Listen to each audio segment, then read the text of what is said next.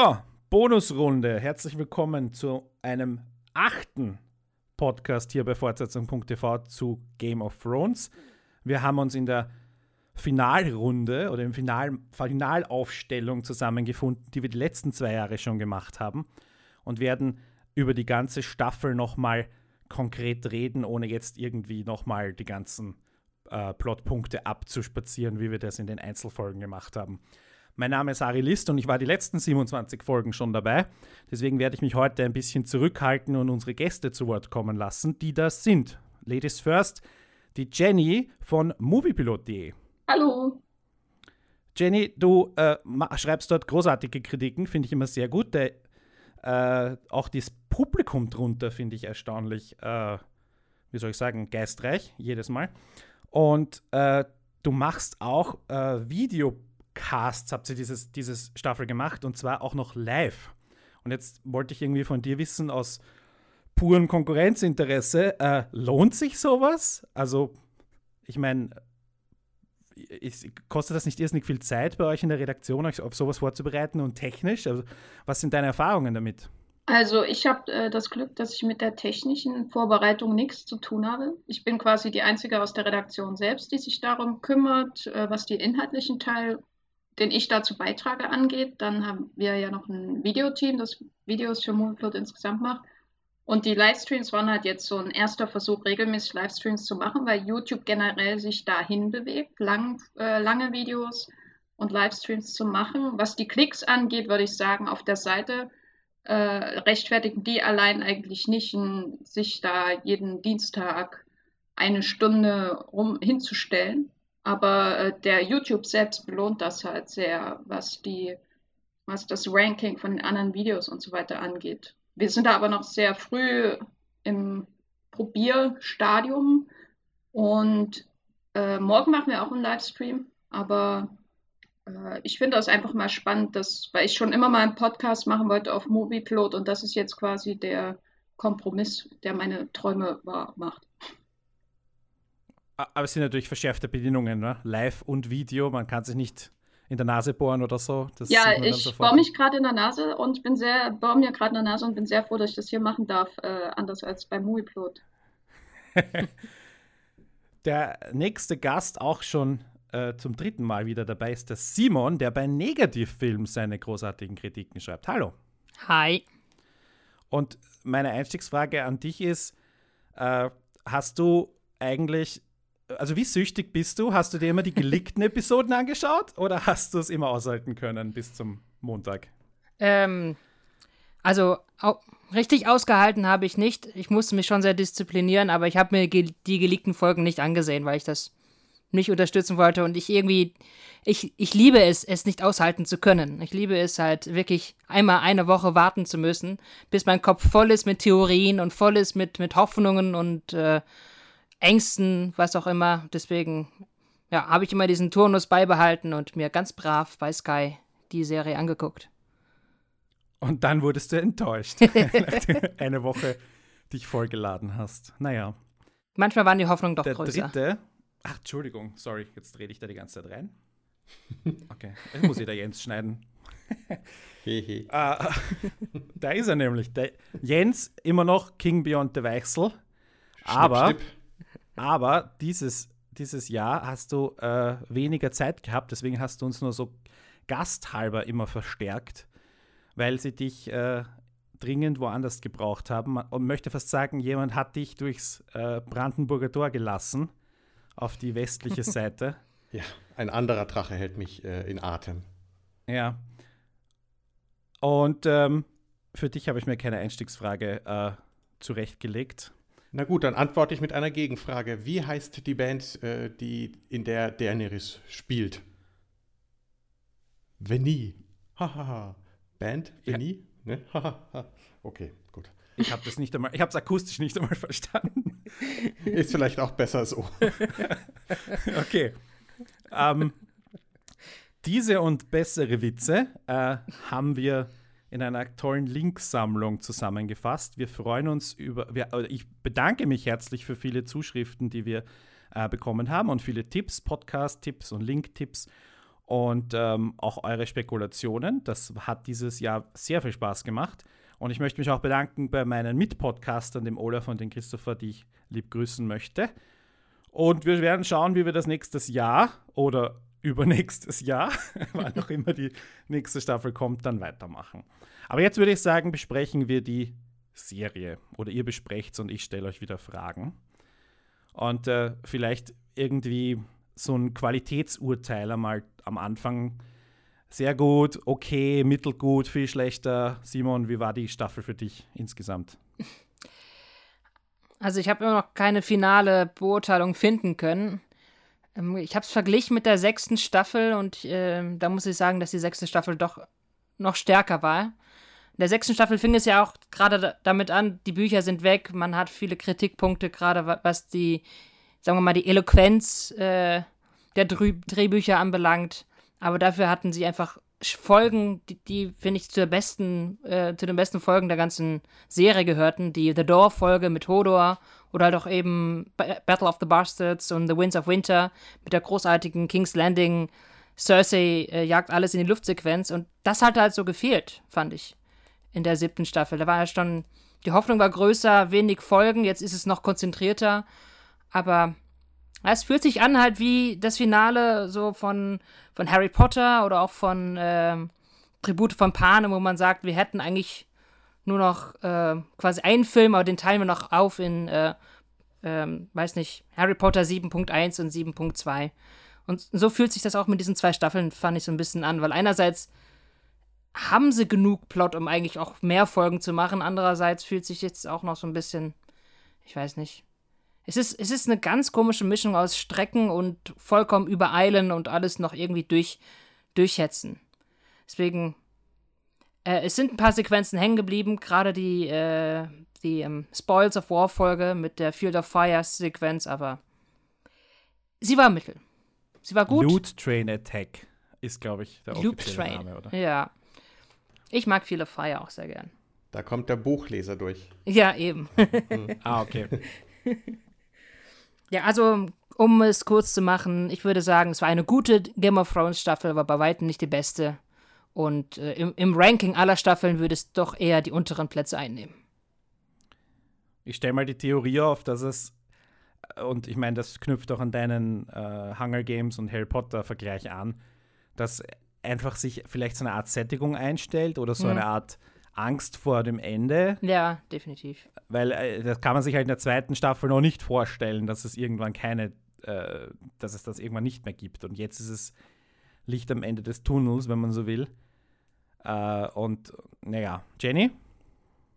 Also, ich habe auch so ein paar Probleme, das überhaupt einzuordnen, weil wahnsinnig viel passiert ist und irgendwie auch äh, zu wenig gleichzeitig, was sehr seltsam war. Mich hat es weniger an Harry Potter und äh, oder Twilight äh, erinnert, was das Finale angeht, sondern eher so ein bisschen in seinen schlimmeren Ausformungen an diese Fernsehadaption, die es früher mal von Die Nebel von Avalon und Erdsee, glaube ich, gab, so wo wenn, er, wenn man die Vorlage kannte, wo man dann einfach da saß und sich gefragt hat, hat, sie haben so viel weggelassen und eigentlich ergibt es überhaupt keinen Sinn mehr, wie das jetzt zusammenkommt. So schlimm war das jetzt in der siebten Staffel nicht, immer.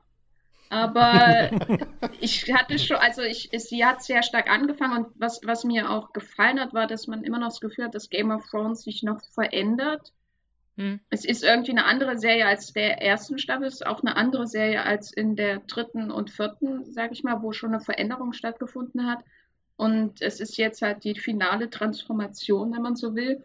Und das finde ich spannend, dass sich eine Serie auf diesem Niveau mit diesen Zuschauerzahlen noch ändern will und neue Dinge probiert. Das hat man auch am Ende der letzten Staffel gesehen. Aber gleichzeitig ist es einfach viel zu wenig Zeit, zu viel Plot und ich habe auch das Gefühl, dass sie einfach zu viel Wert auf die Zuschauermeinungen legen. Und äh, das, was Game of Thrones interessant gemacht hat, teilweise für mich, war eben, dass sie das vielleicht auch dank der Bücher nicht immer getan haben und der Zuschauer erst zu dem zugeführt werden muss, was er am Ende lieben wird, anstatt äh, mit der Voraussicht, der Zuschauer bekommt das, was er liebt, weil wir wissen, dass er es liebt, äh, geschrieben wird. Und dahingehend war ich schon enttäuscht, wie man das jetzt mit den anderen Staffeln einordnet, kann ich nicht sagen, weil die, die Kürze der Staffel den Unterhaltungswert schon massiv erhöht hat, äh, während es bei der, an den anderen Staffeln schon ein paar Durststrecken hier und da gab. Mhm. Ich, ich, ich weiß jetzt nicht, ob ich deiner These zustimmen würde, dass Veränderung unbedingt ein Positivmerkmal ist. Nein, es ist und, auf jeden Fall interessant. ja, und ich würde auch nicht der These zustimmen, dass sie sich verändern wollen, sondern ich glaube, sie haben sich verändern müssen, also eben wegen der, der ökonomischen Situation. Ne? Ja, aber ähm, ich würde auch sagen, dass die, der, der Wandel hin zum Blockbuster und zum familienfreundlicheren Blockbuster letztendlich, noch nicht äh, PG-13, aber schon irgendwie in die Richtung, dass das auch eine, ähm, dass es eine freiwillige Entscheidung auch ist, weil The Walking Dead hat die ähnliche Quoten und äh, muss die Gewalt nicht zurückschrauben. Und den, den, äh, den Sadismus, der teilweise vorhanden ist und die Blut- und Tittenszenen und was weiß ich. Also Titten gibt es in Walking Dead keine, aber. Ja, also äh, im Sinne von, das ist ja das, was Game of Thrones am Anfang attraktiv gemacht hat für die breite Masse, würde ich mal behaupten. Absolut meine These auch. Jens? Uff, äh, ja, da muss ich, glaube ich, erstmal, auch wenn es mir vielleicht ein bisschen schwerfällt, die Serie oder die Serienmacher in Schutz nehmen, weil eigentlich wollten sie ja nur ein, eine siebte Staffel machen mit zehn Folgen ganz normal und wurden eigentlich aufgrund des Erfolgs genötigt, quasi doch noch äh, die Sache auszuweiten. Und weswegen wir jetzt diese, diesen Kompromiss mit diesen 13 Folgen in zwei Staffeln haben. Ähm, wo auch hinzukommt, und da muss ich ganz, ganz dolle in Schutz nehmen, die, die Macher und Handwerker, die daran arbeiten, weil die äh, brauchen einfach mehr Zeit für das, was die da auf die Leinwand bringen in unfassbar kurzer Zeit. Und ähm, allein, dass die es bei Game of Thrones am Set noch keine Unfälle mit Stuntman gab, obwohl sie den eigenen Rekord mit, mit äh, am meisten in Brand gesetzten Stuntman innerhalb einer Einstellung selber gebrochen haben. Ähm, das, äh, da warte ich dann auch gerne äh, ein Jahr länger oder zwei Jahre länger meinetwegen, dass die die Effekte fertig zusammenschrauben, wenn ähm, dafür die Sicherheitsstandards eingehalten werden. Also da breche ich ganz klar eine Lanze für, für die Handwerker. Auch wenn. Aber, uns, aber ich möchte dich ja. ja. nicht, ich möchte ja nicht widersprechen, aber ich verstehe schon, woher du kommst, aber die Below-the-Line-Leute hat nie jemand kritisiert, oder? Also ich meine, dass die einen schlechten Job machen würden oder dass die unter Zeitdruck irgendwie nicht äh, tollste Arbeit abliefern würden. Also ich glaube, das Hauptproblem ist ja dann doch eher Konzeption Drehbuch, Charaktere, ne? Ja, okay, da komme komm ich ja dann hin, aber erstmal ist es auch, ähm, dass die in diesen, für diese sieben Folgen jetzt einfach unglaublich mhm. viel Zeit gebraucht haben und das wird nicht weniger werden, nur weil die, die letzten sechs Folgen eben nur sechs anstelle von zehn sind. Wenn die äh, ja auch alle mit längeren Laufzeiten kommen, wie es schon quasi angekündigt worden ist, dann ist da mindestens genauso viel Arbeit drin und so unfassbar gut, wie die Drachen jetzt animiert sind. Ähm, und deswegen auch wirklich äh, Engpässe weltweit bestehen unter 3D-Artists, weil die, die einzelnen Schuppen äh, von, von den Drachen da wirklich äh, malen. Und äh, es gibt wirklich, es ist wirklich schwer, gutes Personal zu kriegen derzeit, weil die alles aufsaugen. Ähm, wenn das dann aber so fantastisch aussieht, wie dieser Drogon, der auf Jon Snow zulatscht an der Klippe. Das sieht so gut aus, dass man wirklich abnimmt. Langsam, das ist ein echtes Viech, was da rumlatscht, weil es so gut gemacht ist. Und äh, vielleicht, wenn man das akzeptiert, äh, stürzen sich die Leute dann eher auf die Logik- und äh, Reisezeitgeschichten. Äh, Aber da wollte ich gar nicht hin, ähm, sondern die Staffel ja, bewerten. Ja, ich mag es so un ungern bewerten. Sie gehört für mich leider auch zu den eher schlechteren Staffeln, also mit ähnlich wie, wie Staffel 5. Ähm, für mich, obwohl sie die, die ersten fünf Folgen fand ich erstaunlich gut. Da gab es für mich eigentlich wenig zu meckern oder ich hätte ähm, vieles auch einfach so ertragen. Äh, weil das Gute, die tollen Szenen haben für mich dann immer noch über, überwogen, aber in den letzten beiden oder eigentlich nur in der, in, der, in der sechsten flog es für mich so ein bisschen auseinander. Das war einfach Murks. Und die siebte hat den Bogen fast wieder gekriegt. Aber da müssen wir vielleicht äh, gezielter drauf eingehen. Das soll es erstmal sein. Die, äh, was die Produktionsbedingungen angeht, vielleicht irgendwie so ein bisschen Info. Die, meine, also was ich jetzt so gelesen habe, sie fangen jetzt im Oktober an zu drehen.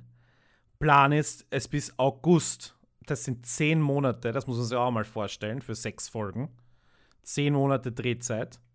Das sind mehr äh, als bisher, jemals. Was sehr viel über Effektgeschichten sagt, die anstehen. Dass ja, es so kleinteilig ist, ja. Ich glaube, sie haben allein für den, für den ähm, Ice Lake haben sie eineinhalb Monate gebraucht äh, für diese Szene. Und das an zwei verschiedenen Drehorten. Also zum einen im Studio mit dem und zum anderen, also mit diesem gebauten See und ähm, Der war nicht im Studio ja, nicht im Studio, aber so eine, also eine künstliche, ein künstliches Setting. Ähm, und die, den Rest halt in der Landschaft von, von Island, ne? Mhm. Aber egal, Details, es war super aufwendig. Und deswegen wird es dann auch dauern, also August 2018 fertig zu drehen, wenn sie dann ihr zu ihrem regulären Zeitpunkt April 2019 zurückkommen, äh, sind sie eh sehr gut und das ist sicher sehr ambitioniert, wenn sie dann quasi nur noch äh, also es wird dann wahrscheinlich auch eher wieder Sommer, ne? Und deswegen wären es wahrscheinlich zwei Jahre. Und wegen Westworld, weil die zweite Staffel von Westworld quasi nach dem Sommer nächstes Jahr kommt. Mhm. Macht Sinn. Die nächste Frage an euch. Ähm, wenn wir jetzt schon geredet haben zwischen dem Unterschied, also wenn wir jetzt schon Staffeln miteinander verglichen haben, äh, ich habe das Gefühl gehabt, am Anfang hatten wir es so mit einem tollen Ensemble-Serie zu tun, mit sehr viel Elementen, die wir, also die man jetzt guten Gewissens irgendwas neu be bezeichnen konnte oder zumindest in der, in der Intensität, in der sie eingesetzt wurden, egal ob das jetzt Blut, Brüste oder sonst irgendwas waren. Äh, und die Staffel jetzt hat doch sehr viel von diesen Elementen, äh, wie soll ich sagen, reduziert um eben eine schnellere Geschichte zu erzählen. Und jetzt äh, möchte ich über den Punkt nochmal diskutieren, ist dieses, ist das jetzt noch die gleiche Serie, ist jetzt mein, mein Titel dieser Frage. Ähm, und, und, und wie sehr hat, vielleicht gleich als Zusatzfrage, wie sehr hat es George R. R. Martin verkackt, äh, Informationen herzugeben, damit sie früher schon die Weichen stellen konnten und nicht jetzt alles de, mit, mit dem Holzhammer äh, schnell durchziehen müssen, damit sie zu einem Ende kommen. Jens fangt an diesmal. Äh, um, also die Weichen hat eigentlich äh, Martin schon gestellt, oder D&D in dem Falle, es anders zu machen als er, weil auf was für ein Ende äh, das Buch und Serie gleichermaßen zusteuern, das hat er ihnen ja schon verraten und ein großer Twist steht noch aus, also in der, in der Hodor-Liga, der uns in den letzten sechs Folgen irgendwo erwartet. Äh, so, und ich möchte D&D einerseits verteidigen gegen so einen Fanfiction-Vorwurf, weil die Bücher einfach schon so viel länger vorher geschrieben und ähm, konzipiert sind, also die Drehbücher in dem Fall jetzt. Ähm, und ich schlicht nicht glaube, dass die da jetzt konkret auf was reagieren, äh, was Fans diskutieren das ganze Jahr über, sondern viel schlimmer, dass das dem Verständnis von die und die entspricht. Und wenn man ihnen so zuhört, meinetwegen äh, dem, dem Weiß, wie er in dem I'm Making Off über den, den brennenden Polarbär spricht, da wird klar, das sind die Dinge, die sie wirklich interessiert. Und das ist das Entsetzliche. Also immer mehr feststellen zu müssen, dass das ihr eigentliches Interesse ist. Und es gipfelt wirklich in dem schlimmsten Satz dieser Staffel, den sie jetzt in der letzten Folge Jamie in den Mund gelegt haben, der on par ist mit dem You Need the Bad Pussy aus der vorletzten Staffel. Ähm, maybe it really is all Cox in the end. Also das ist ähm, da läuft's, darauf kommt es immer zurück, wenn, ihnen, wenn sie sich den Freiraum geschaffen haben, selber was zu entwerfen, was nichts mit den Büchern zu tun hat. Sind es entweder brennende Eisbären oder große Action-Pieces, auch wenn die in sich zusammenfallen, wenn man nach der Logik guckt und trotzdem fantastisch aussehen, oder es sind Schwanzwitze. Immer, immer und immer wieder.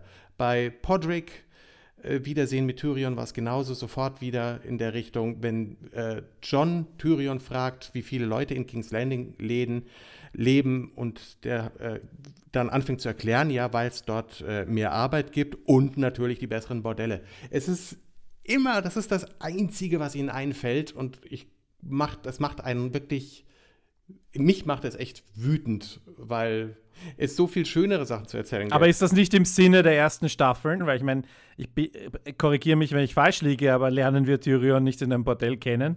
Ja, bei, bei, einer Prostituierten, okay. Aber das ist auch wirklich im Buch. Ich meine, das ist, da halten sie sich ans Buch, aber ähm, davon kann jetzt keine Rede mehr sein, weil es äh, die Bücher nicht gibt. Vielleicht haben die die Bücher immer so verstanden. Ich habe keine Ahnung. Ähm, aber da läuft einfach das ähm, komplett auseinander. Ich glaube, ein großes Zeichen dafür, was äh, George R. R. Martin von dieser aktuellen Staffel hält, ist sein Schweigen. Er hat bei der sechsten Staffel, dazu hat er sich noch geäußert, und zur siebten Staffel nichts, noch kein einziges Wort. Gar nichts. Nada, niente, nix, gar nichts. Ja, weil ähm, er so ähm, sehr in die Tasten haut, damit das Buch fertig wird. Er hat, äh, er hat sie noch gar nicht gesehen, vielleicht. Nein, ein Buch wird fertig, wurde ja schon angekündigt. Ein, äh, das Lied von Eis und Feuer Buch wird nächstes Jahr kommen, aber es wird nicht gesagt, was für eins. Und es wird bestimmt nicht Winds of Winter sein. Dann ist es Band, Band 1 von Fire and Blood, der Targaryen-Geschichte, äh, was ja. auch schlimm genug ist. Oder nochmal eine Enzyklopädie. da wird ja auch schon dran gearbeitet. Also an, an Martin nehme ich da, würde ich da komplett in Schutz nehmen und wenn wer was vergeigt, dann ist, sind es die und die und vielleicht auch, weil die es versäumt haben, vielleicht auch mal wieder eine Frau in den Writers Room mit aufzunehmen und Michelle McLaren ist als Regisseurin zu sehr mit äh, David Simon beschäftigt gewesen. Insofern keine Ahnung, ob's, ob da das glücklichere Händchen zumindest in der Inszenierung gefehlt hat. Äh, auf jeden Fall in den, im Writers Room. Und vor allem äh, habe ich mir jetzt die, den Gedanken gemacht, wie würde es wohl, hätte es die Staffel wohl ausgesehen, wenn sie zum Beispiel von dem Better Call Saul Writers Room geschrieben worden wäre. Und lustigerweise hat äh, Jennifer äh, Hutchinson, Hutchison, ähm, also eine der Autorinnen, ähm, diese Woche auf Twitter auch ein paar schöne Sachen äh, geschrieben und zwar eben am Beispiel, wo, wo, sie als Beispiel diese doofen Reisegeschwindigkeitssachen heranzieht, dass äh, eine zentrale, wichtigste Regel ist, dass man die Regeln, die man selber aufstellt für das Universum, in dem die Geschichte, die man erzählt, spielt, dass man sich selber an sie hält und das konsequent bis zum mhm. Ende. Und bei den Reisegeschwindigkeiten haben sie das ja getan und tun das nicht mehr. Ein anderes Beispiel wäre jetzt meinetwegen, äh, wie Fion in die nicht mehr vorhandenen Eier kriegt ähm, und ihm das überhaupt nichts ausmacht, obwohl es eigentlich wehtun müsste. Äh, selbst als, als Brienne in ihrem Kampf mit dem Hound bei voller Rüstung ein Knie in den Schritt bekommen hat, dann hat sie auch drunter gelitten und das hat man ihr angesehen.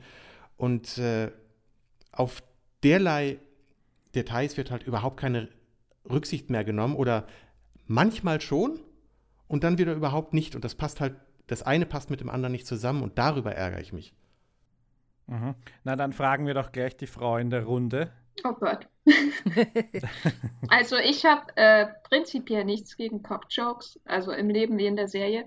Und ich denke, das war von Anfang an mit dabei und jetzt wird es passiert. Was mich, ähm, um mal bei dem Thema zu bleiben, bevor es jetzt darum geht, ist es die Serie oder hat es sich zu sehr geändert, was mich wirklich ähm, stört an der Sache ist, dass sie gleichzeitig halt wirklich sehr ähm, zahm wirkt. Und wenn, äh, wenn ich eine Serie habe, wo Leute die ganze Zeit Cockjoes machen und sich die Kehle durchschneiden, aber die finale große Sexszene der Staffel aussieht, als wurden die da äh, mit einem Kran aufeinander äh, äh runtergekurbelt und so. Und das ist halt für mich ein Problem, weil klar, ich habe äh, vielfach kritisiert, wie die Serie Frauen darstellt und wie sie quasi eine, einen statistischen Blick entwickelt, um äh, den Zuschauer irgendwie zu befriedigen. Aber wenn du, äh, du ganz, also wenn die ganze Zeit solche Witze gemacht werden, ohne dass die Serie sich wirklich damit beschäftigen will, äh, bisschen was äh, Sleasigeres zu zeigen oder irgendwie äh, anderes Spektakel als Explosionen und Kehlen äh, aufzuschneiden, dann äh, wirkt das halt so, als wären da so ein paar 14-jährige Jungen am Werk, die, die das Wort gelernt haben und jetzt müssen sie es immer einsetzen. Und das hat mich dann schon gestört, gerade in der letzten Folge, weil das so massiv äh, passiert ist und dann äh, mit der Vieren-Szene dazu und dann noch diese sehr ähm, dröge Sex-Szene, die die wichtigste ist der Serie im Prinzip.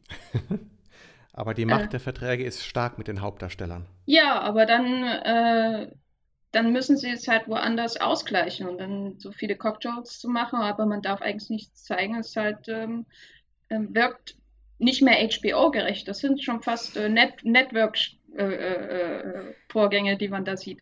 Ja. Aber was die Serie an sich angeht, ob das noch Game of Thrones ist oder nicht, es ist eine Evolution auf jeden Fall. Es ist eine Evolution, die der Serie selbst nicht unbedingt gut tut, aber sie interessant macht. Ich finde, es ist immer noch dieselbe Serie auf jeden Fall. Sie wirkt nur polierter, sie wirkt gestrafter und gleichzeitig unrunder, seltsamerweise. Und eben wie die, die Blockbuster-Iteration, darüber habe ich auch immer geschrieben in den Recaps, von, von dieser ersten Staffel, wo äh, Tyrion dann halt mal ohnmächtig wird während einer Schlacht oder so. Und jetzt wird halt alles gezeigt. Jetzt werden die Schlachten weggehauen, wie, wie, äh, äh, weiß nicht, weil, also diese Casterly Rock Sequenz und äh, Highgarten und so, das ist ja dann ja fast noch nebenbei. Da zeigt man halt mal wieder eine Massenszene und noch eine und noch eine. Und eigentlich hat das kein großes dramaturgisches Gewicht. Äh, und das ist halt ein massiver Unterschied gegenüber dem Anfängen. Ich denke, es ist halt jetzt eine eine massentaugliche Serie. Sie war früher auch massentauglich, aber jetzt wirkt sie halt so, als wäre sie auch explizit für eine Masse von äh, Zuschauern gemacht worden, die ähm, alle einen sehr ähnlichen Geschmack haben. Während das früher, früher waren da einfach so Unreinheiten, es war ein bisschen, ein bisschen trashig, es war ein bisschen Theater drin und zwar für jeden was dabei und jetzt ist halt eigentlich ein bisschen eintönig geworden in der siebten Staffel. Und der klassische Fantasy-Konflikt äh, wird auch, also es wird jetzt irgendwie in Schwarz und Weiß geteilt und okay, wir haben auf unserer, auf, oder auf der guten Seite oder vornehmlich guten Seite zwar noch ein bisschen die, die alten Konflikte und ein bisschen Betrayal und so, aber im Großen und Ganzen steuert es jetzt eher auf sowas Klassisches hin, oder? Wie? Ja, steuert es es oder nicht? Also ich meine, das ist ja das Spannende.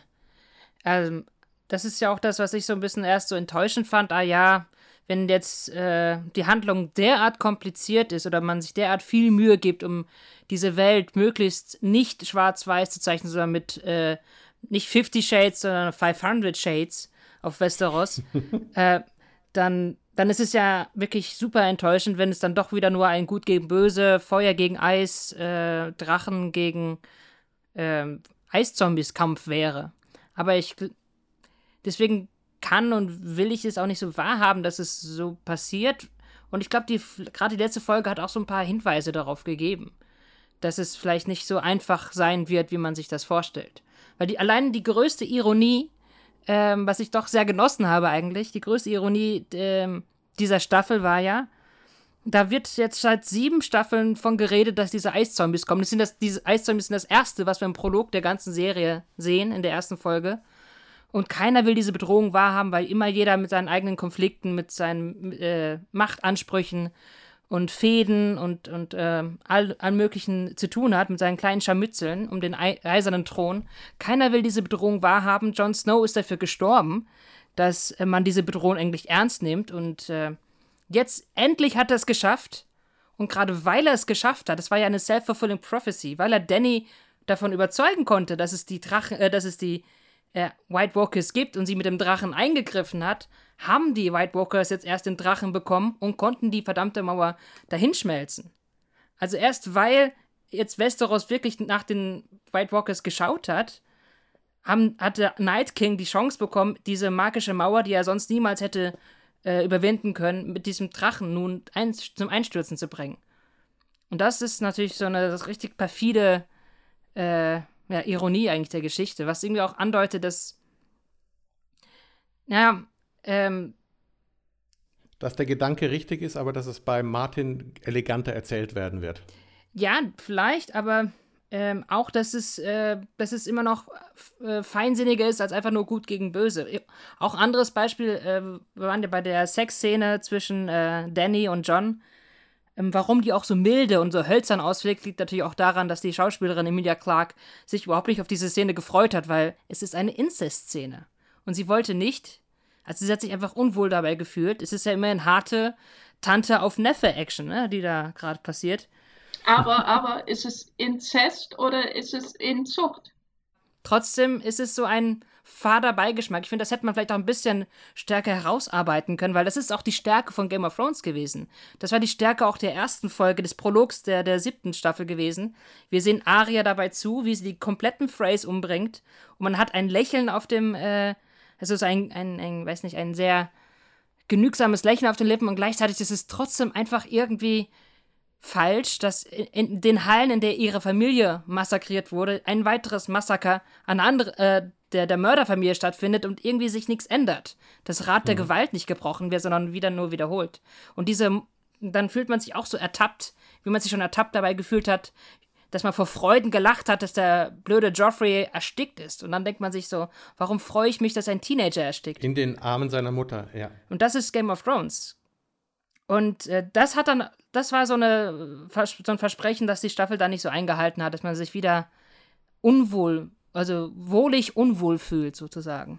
Diese Ambiguität, die aber immer noch, finde ich, vorhanden ist. Und das hätte man gerade mit dieser Danny-John-Sex-Szene wunderbar herausarbeiten können. Was ja durch diese Brun-Narration angedeutet ist, äh, eingerahmt ist, aber. Jenny, du wolltest die ja. Semantik diskutieren zwischen Inzest und Inzucht? Ja, ich wurde äh, auf einem, eine bei Facebook, als mein Recap bei Facebook gepostet wurde, äh, gab es eine exzessive Diskussion darüber, dass das doch gar kein Inzest ist, sondern äh, also kein legaler, äh, kein illegaler Inzest sozusagen. Deswegen die Alternative wäre mein Vorschlag Inzucht. Mhm. Äh, äh, auf jeden Fall werden sie in Deutschland, äh, weiß ich nicht, ob sie in Deutschland in Gefahr geraten würden, wenn das nur Tante on Neffe Action ist. Aber das ist natürlich vielleicht nicht so wichtig als Thema.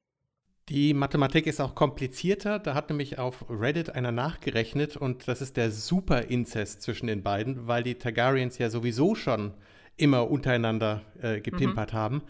Also da kommt ein, ein Ko Koeffizient raus, der jenseits äh, von, allem, von, von allem ist. Ähm, also da, da, ich, ich glaube, das finde ich auch nochmal, wenn ich äh, suche. Dann können, können wir das, dann kann jemand selber nachrechnen. Und äh, ich habe einen, einen Text verlinkt, der äh, sich hauptsächlich mit, mit äh, Inzest in Wagner auseinandersetzt und das in Kontext mit Game of Thrones stellt, für die Leute, die viel über Inzest lesen wollen. Ah, Nibelungenring und, und äh, Game of Thrones schenken sich da nicht so viel. Ja, aber es wird trotzdem eine sehr spannende Dynamik schaffen zwischen den beiden, wenn das ans Licht kommt.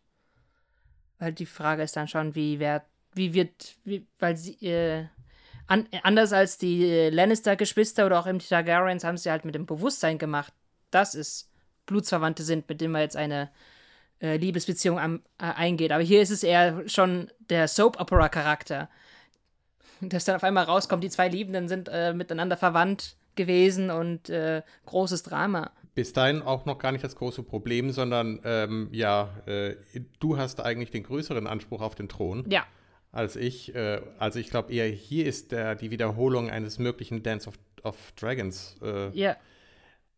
So ein bisschen drin. In den Büchern wird das, glaube ich, mit dem Fake Aegon eher durchgespielt. Ja, und, mit dem anderen. Danny. Ja. Aegon. Was übrigens, wie ich nochmal betonen möchte, eine ziemlich unsensible Sache ist von Liana, einfach ihr, ihr Sohn Aegon zu nennen, wo dann eigentlich schon äh, ihr Lover mit seiner eigentlichen Frau ein Kind hat, das Aegon heißt. Ziemlich ziemlich unsensibel. Auch wenn sie am Sterbebett liegt und äh, ja, improvisieren musste wahrscheinlich. Aber das wissen wir in der Serie nicht, oder? Ja. Also die Namen von den anderen Kindern wurden mal genannt, aber das war so, glaube ich, nur ein Nebensatz. Ja. Dass, dass der Hound sie abgemurkst hat. Der Mountain. Oder sowas. Der Mountain. Äh, der Mountain, ja. Genau. Der, der Bruder, ja. Schau, diese ganzen Geschwister, wie soll man sich da auskennen? Dann, dann treiben es die Geschwister alle noch miteinander und haben wieder Kinder miteinander. Also, ich als Laien-Zuschauer habe überhaupt keine Chance. Aber, ähm, aber ein Punkt, äh, noch, um noch die vielleicht zur Frage zurückzukehren, ist es noch Game of Thrones oder nicht, äh, den ich noch erwähnen wollte, der in dieser Staffel halt schon verloren gegangen ist, ist eben der Moment äh, oder dieses, dieses Aspektes, dass Game of Thrones unberechenbar ist. Gerade unberechenbar, wenn es äh, um Hauptfiguren geht und Hauptfiguren in gefährliche Situationen bringt, die logischerweise so gefährlich sind, dass die eigentlich nicht daraus entkommen können und dann sterben.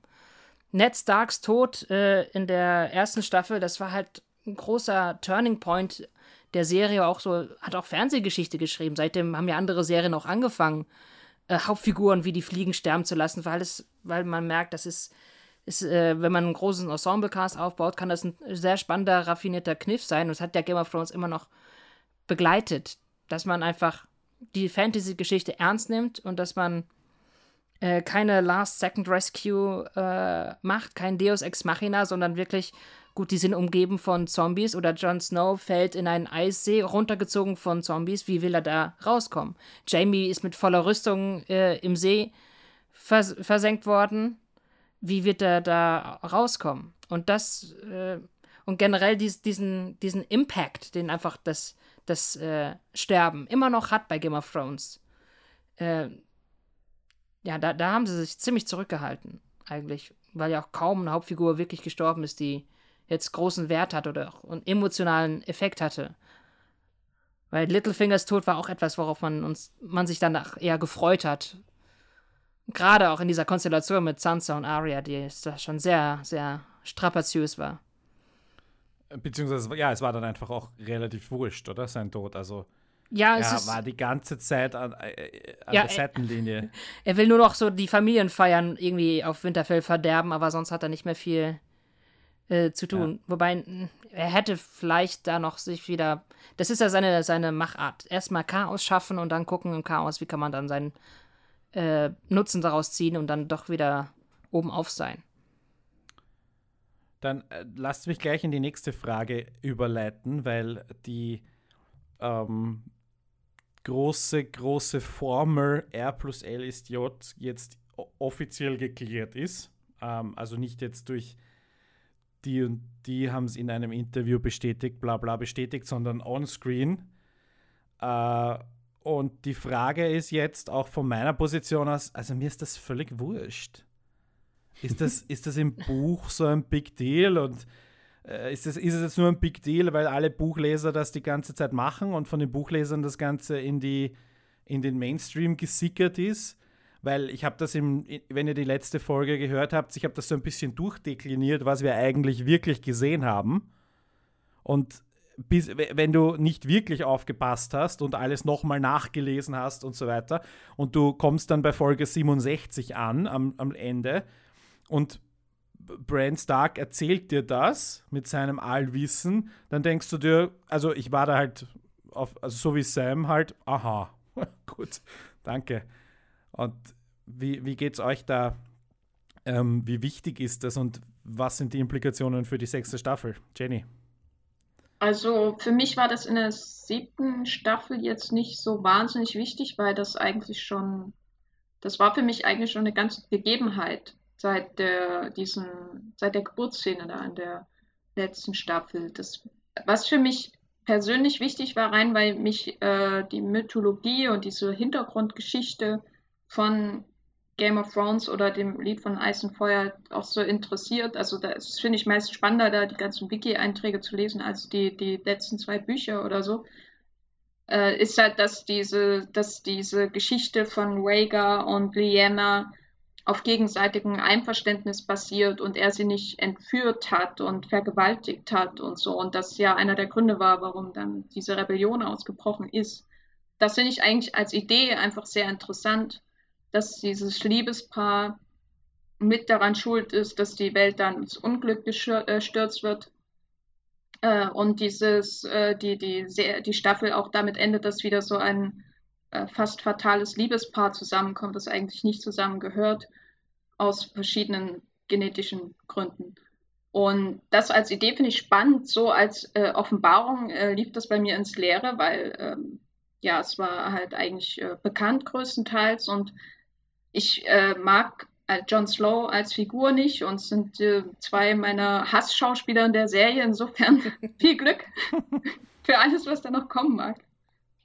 Ihr habt ja in, eurem, in eurer letzten Folge, wenn ich mich richtig erinnere, auch äh, über die Geschichtsimplikation gesprochen, dass ja der Krieg, äh, der die ganze Handlung ausgelöst hat, auf einer Lüge basiert und dass Geschichte von den 50-50. Siegern, von den Siegern gesprochen, wie, äh, geschrieben wird, Äh, und, und das ist aber jetzt auch für die Handlung on screen nichts wirklich nee. wichtig, weil ich meine, wir fangen halt an mit Robert ist König und ob der jetzt legitim am Thron sitzt. Also Robert ist König und es gibt eine, eine andere, die, die vielleicht Königs, Königin sein könnte und die bekämpfen sich jetzt. Das war so ein relativ simples, logisches Setup für einen, eine Serie, weil ich meine, jede, äh, jede Geschichte hat irgendwie eine unerzählte Vorgeschichte. Ne? Ich meine, wir fangen ja nicht jede Geschichte beim Big Bang an. Also insofern ähm, fand ich einen spannenden Ansatz, aber es ist jetzt relativ wurscht. Also ja, wir haben nicht darüber diskutiert, aber.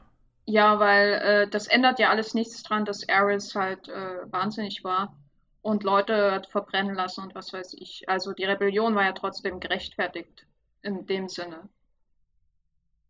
Mit dem Tod von den beiden Starks da unten und King's Landing und so weiter. Also wenn das jetzt die ganze Rebellion mit gegen einen gerechten Herrscher stattgefunden hätte, weil irgendwie eine Ische äh, äh entführt wurde, dann wäre das was anderes, aber es ist ja nicht passiert. So.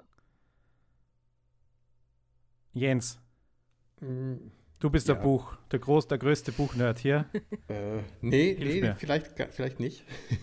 Na, ich ähm, also, ähm, Aeris der Zweite ist ja angeblich erst dann so richtig durchgedreht, äh, seit Varys da war. Zumindest heißt das in den Büchern, äh, erzählt das der äh, Barristan Selmy so. Ähm, aber ich würde gerne eigentlich auf, auf äh, Bran nochmal zurückkommen wollen, so wie ihr das mit dieser äh, die, die, seine Szene mit Sam, das ist auch die, diese, die Subtilität in der Inszenierung, die mir eben abhanden gekommen ist mhm. äh, über die Jahre, weil hier gibt es diesen zwar schönen Gag mit, äh, wenn, wenn Sam erstmal zurückfragt, ne, did you see that in a vision? Und äh, Bran hält nur dieses Telegramm hoch, hier dieses äh, Rabending. Schöner Gag, aber es ist halt, ähm, es ist halt ein Gag und die Gags sind wichtiger, wenn man das mit der Subtilität der Inszenierung ergleicht, wie sich, vergleicht, wie sich Ned von John in der ersten Staffel verabschiedet hat, wie, ähm, wie fantastisch Jean Bean das spielt. Auch, äh, in, weil ich es heute nochmal gesehen habe auf YouTube, äh, in der Krypta, da mit, äh, wenn er mit Robert Baratheon da runtergeht, da ist, ist noch so eine Stelle, weil ähm, da sagt, äh, sagt er zu, zu, zu Robert eben, the Targaryens are gone now und guckt dabei halt auch so zu Boden. weil er weiß, das stimmt ja gar nicht. Also da, da ist die Subtilität in der ersten Staffel ist so angelegt und ähm, bis eben zu diesem Reveal, der, und jetzt werden nur noch Gags drum gemacht. Das ist schade daran. Also die nehmen, als würden die das selber nicht mehr so ernst nehmen. Dabei ist es ein absolut zentral wichtiges Ding, aber gar nicht mal, glaube ich, wegen dem blöden, blöden eisernen Thron. Das ist sowieso der komplette Red Herring die ganze Zeit. Ähm, da kommen wir auch sicher zu, weil mh, mm, was John im Blut vereint, ist ja das Blut der Starks und der Targaryens. Und das macht ihn zu diesem Lied von Eis und Feuer. Aber da ist halt noch eine Ebene dabei, von der wir wenig wissen, weil die Geschichtsschreibung eben so schlecht ist dort und weil sich die Leute äh, subjektiv erinnern, jeweils in ihren Familienerzählungen, weil die Geschichtsschreibung kacke ist. Weil der Einzige, der, der ähm, quasi einen Draht zur Wahrheit hat, zu Google oder sonst was, ist halt Bran und der ist womöglich die ganze Zeit nur damit beschäftigt, wie jeder Teenager äh, sich Pornos reinzuziehen aus Vergangenheit und Gegenwart. Mit seiner äh, Schwester in der Hauptrolle. Ja, genau. ähm, also da, da, haben wir ein Riesenproblem. Weil das eigentlich Spannende ist, glaube ich, dass John, wenn er nämlich der Prince that was promised ist, dann ist er vielleicht der Prince that was promised to the others ist. Dass er genau wie die weiße Frau in King Kong der Typ ist, der für die White Walker in Winterfell bereitgehalten wird und der, die King Kong-Masse kommt da über die Mauer, um sich den abzuholen. Weil der ist, ist der Chefdiplomat. Ne? Es gibt diese Geschichte von dem Night Fort, wo es diesen eigentlichen, wo eigentlich im Buch die, der Begriff Night King herkommt, wo es einen vermeintlichen Commander, ich glaube der 13. Commander der Night Watch war es, der, von dem gemunkelt wird, es wäre ein Stark gewesen, der sich eine Königin von den Others genommen hat. Und das ist wahrscheinlich ein Pakt, den es gegeben hat, Ähm, so wie sonst auch. Ne? Was, was machen äh, einander verfeindete Königreiche, um Frieden zu sichern? Man verheiratet in irgendeiner Form.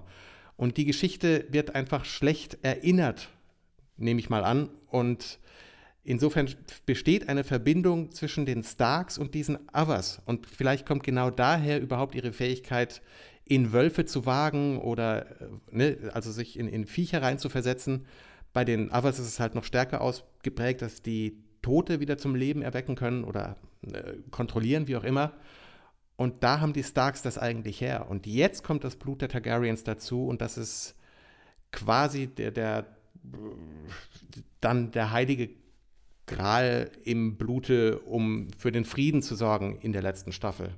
Aber auf dieses Endgame können wir ja später zu sprechen kommen. Ich glaube halt, das ist die eigentliche Signifikanz dieser, die dahinter steckt. Es geht nicht um den Thron, sondern ja, um den großen Frieden am Ende. Und für den interessieren sich die und die halt wieder irgendwie überhaupt nicht, sondern eben für die Action Pieces.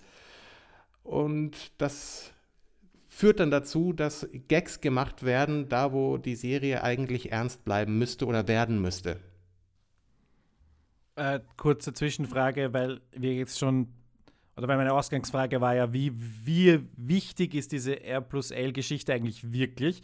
Und jetzt gibt es da dieses zweite, diesen Prince That Was Promised, der, ich kann mich nicht erinnern, aber gut, ich bin jetzt auch kein Maßstab, aber der wurde in dieser Folge das erste Mal erwähnt, in einem Kontext, wo jeder hinhören musste, weil das auch die, und auch die äh, Diskussion über das über das Neotrum des Wortes äh, eine Rolle gespielt hat. Aber das hat ja vorher auch noch nicht wirklich eine Rolle gespielt, oder? Also der, der, diese Prince that was promised, oder? Das heißt, das kam, ich kommt jetzt und wir haben jetzt schon wieder so einen mythologischen Spekulationspunkt, wo die Buchleser sich halt gegenseitig jetzt einen runterholen können, aber für die, für die, äh, für die, für die Serienseher ist es halt, aha, da gibt es halt einen Mythos, okay, ja. Aber Als der haben, Prince den haben wir schon doch, am Anfang der Staffel erwähnt. Ja. Vor, vor allem ist es ja eine Geschichte, die uns auch immer wieder erzählt wurde von Melisandre. Aber sie hatte halt einen ganz anderen Prinz vor Augen, nämlich den Stannis. Für sie war Und es unter anderem Namen, ne? Unter, also so Ahai. Also man weiß auch gar nicht, sind es zwei? Ne? Ja. Ist John der Prince that was promised, ist Danny äh, Azor Ahai und sind die womöglich Gegner in ihren Geschichten? Also es wird auch passen, weil eigentlich bin ich immer noch dafür, dass die Targaryens und ihre Drachen von Westeros weg sollen und wieder zurückgehen sollen nach Valyria, wo sie hergekommen sind. Aber man könnte jetzt Abrüstung. Man könnte jetzt schon die äh, so ein bisschen retrospektiv irgendwie sagen, wären sich diese zentralen Mythen irgendwie etwas gewesen, woraufhin man diese Geschichte hätte aufbauen können, dass man die immer wieder füttert äh, und dass es dann auch eben für den Serienzuschauer nicht, dass der dann eben nicht von einem wie dir, Jens, darauf hingewiesen werden muss, dass äh, der Sean Bean zu Boden schaut vor der Statue von einer nicht erkennbaren Frau. Ja, also.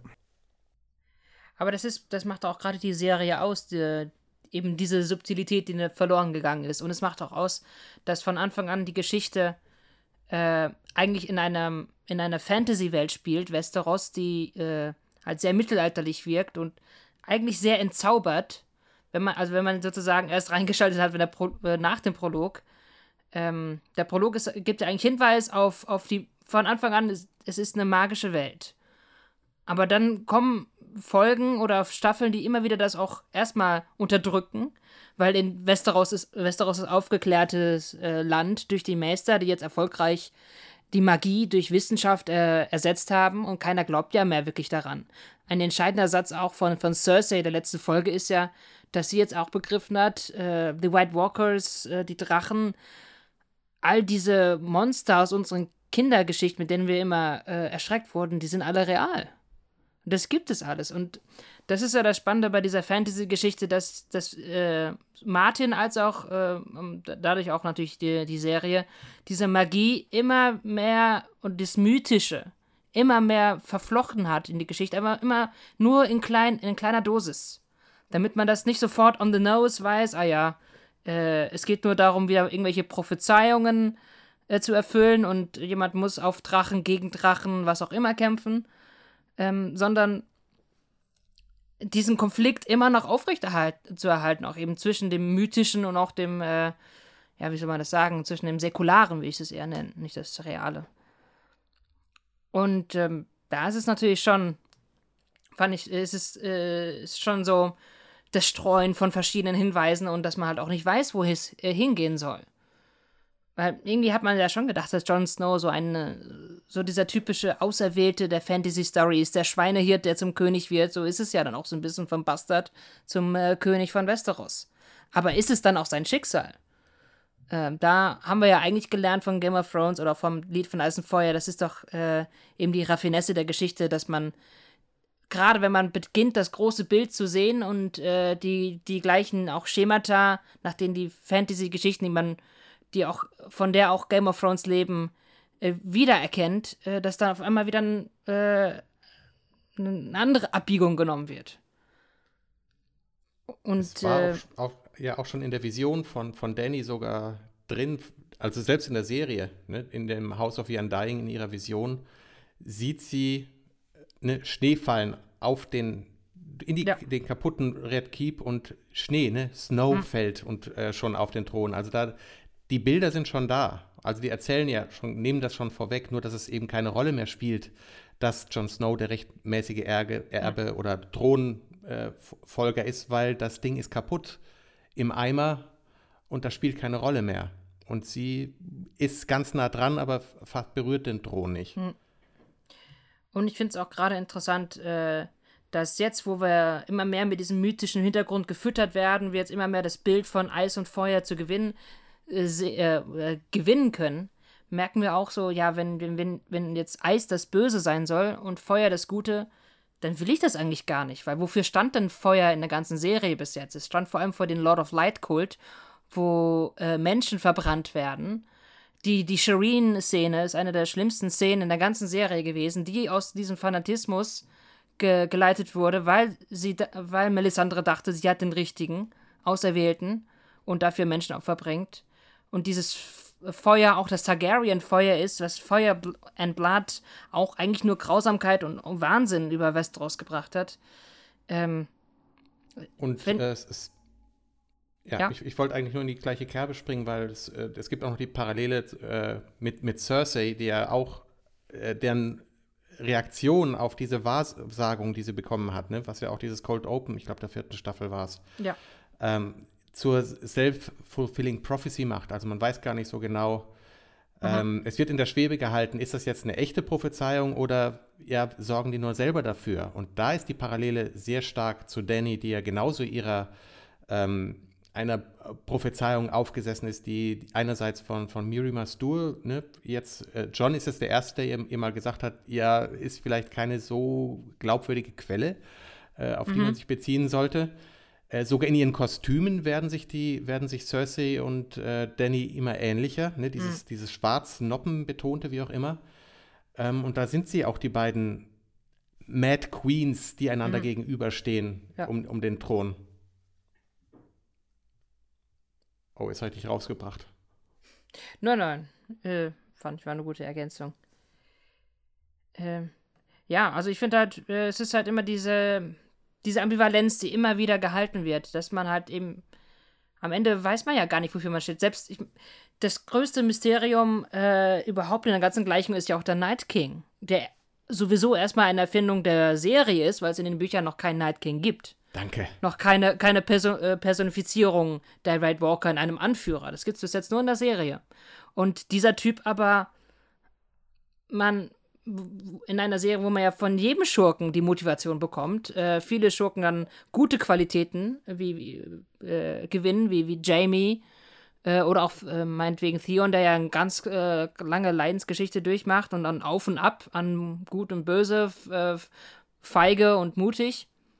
Und jetzt hat man eine Figur, selbst Ramsay und, und Joffrey konntest du verstehen, aber beim Night King hat man ja gar keine Einblicke bis jetzt gehabt. Und das ist eine der faszinierendsten Figuren eigentlich der ganzen Geschichte und eine der wichtigsten. Und er hat Fähigkeiten, die. Er, er subsumiert eigentlich alle Fähigkeiten, die seine Feinde haben. Er kann äh, Tote zum Leben erwecken, wie auch die Priester vom Lord of Light. Aber auch nur anscheinend, nachdem äh, die Drachen gekommen sind. Ähm, Er hat auch anscheinend seherische Fähigkeiten, wie Brun, weil er in der Vision mit Brun interagiert hat. Es gibt sogar auch die jetzt äh, gerade die sehr beliebte Theorie, vielleicht ist Brun der Night King. Ähm, und er hat auch eine Resistenz gegen Feuer, wie auch die Targaryens, weil er mit seinem Eis einfach durchs Feuer laufen kann. Ähm, ihm erstmal das Feuer so nicht viel auszumachen scheint. Und da fragt man sich natürlich schon, wo kommt das alles her? Und auch gerade, Jens hat es ja auch schon äh, angesprochen, halt das Blut und die Herkunft wieder eine große Rolle spielen wird.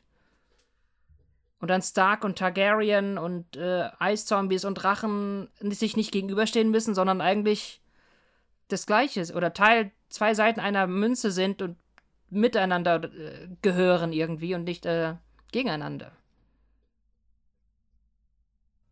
Genau. Okay. Verwirrung. Und wenn einer noch der Night King wird in den Büchern, dann ist es Stannis. He's just doing his job. Einer muss ja noch genau. den Bösen spielen, mache ich's halt. Das, das könnte dann.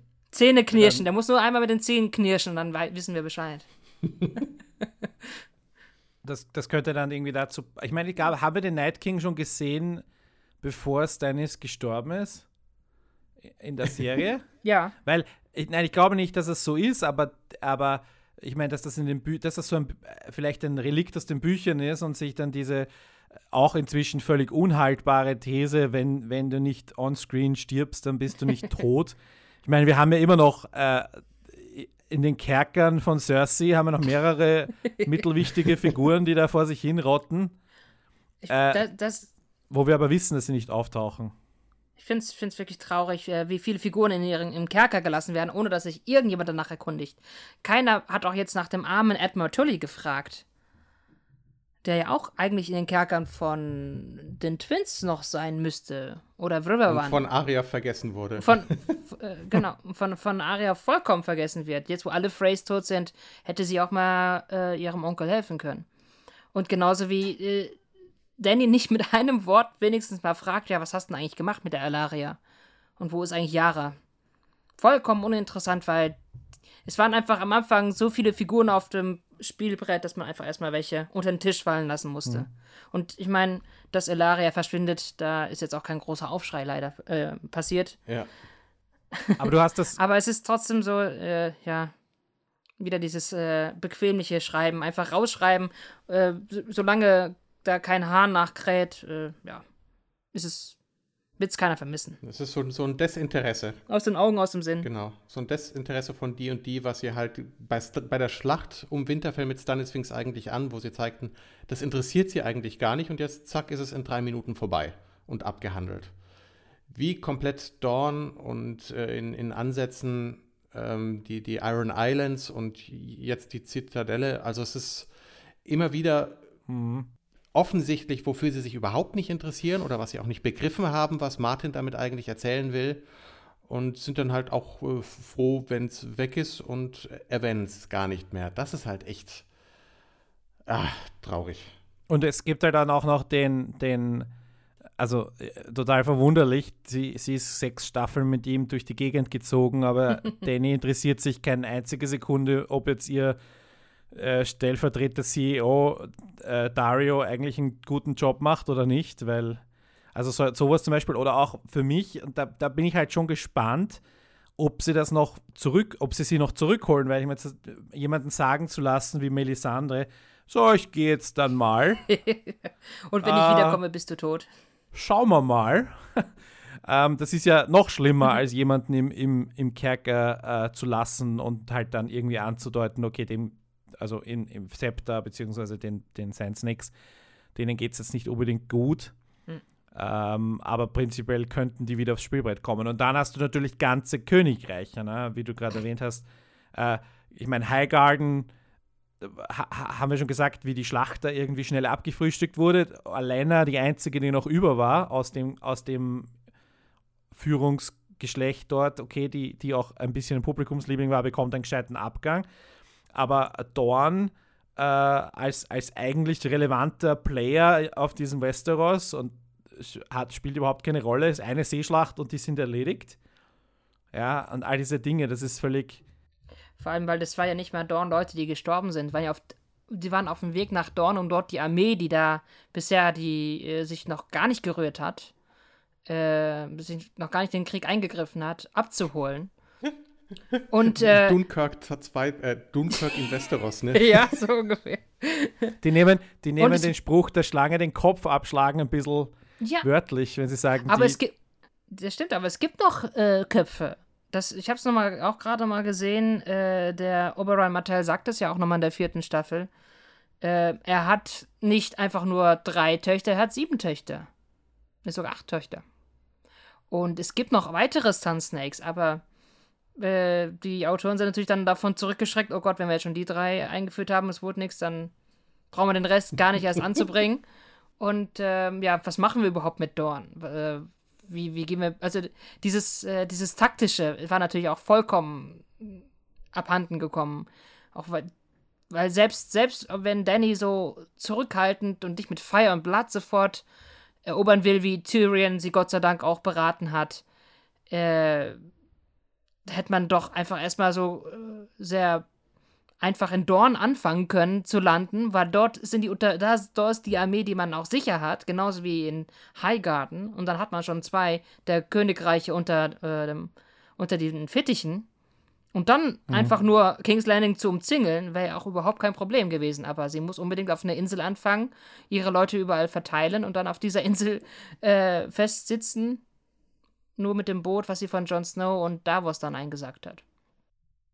Und ich meine, gerade bei Dorn, es wäre ja auch irgendwie völlig logisch zu sagen, äh, wenn du die wirklich einfach entfernen willst aus der Handlung, aber da- dass du das in zwei Sätzen erledigst im Sinne von, okay, alle äh, Martells plus Bastardinnen sind tot Ja. und, das, und Dorn versinkt im Bürgerkrieg und weil sie diejenigen sind, die am weitesten weg sind von der Mauer äh, und weil sie eh irgendwie so ein bisschen auch abgeschottet, nicht so wirklich per Land zu erreichen sind oder so, wie ich das, glaube ich, verstanden habe, als Jamie und Bronn dahin unterwegs waren, ähm, sind die quasi so isoliert und, und machen ihr eigenes Ding und sind nicht in der Lage, in diesen Krieg eingreifen zu können. Und damit, das wäre eine relativ kurze, elegante Lösung, dass du in einem irgendeinem Rabenbrief hätte das Qui- Qui-Gon vorlesen können oder sowas, ja. Ja, Und du aber hättest das gelöst. Aber das ist diese Funktionalität, die diese Staffel so ausgemacht hat. Halt eben, Figuren werden in dem Moment fallen gelassen, wo sie überhaupt keine Relevanz mehr für den Plot haben.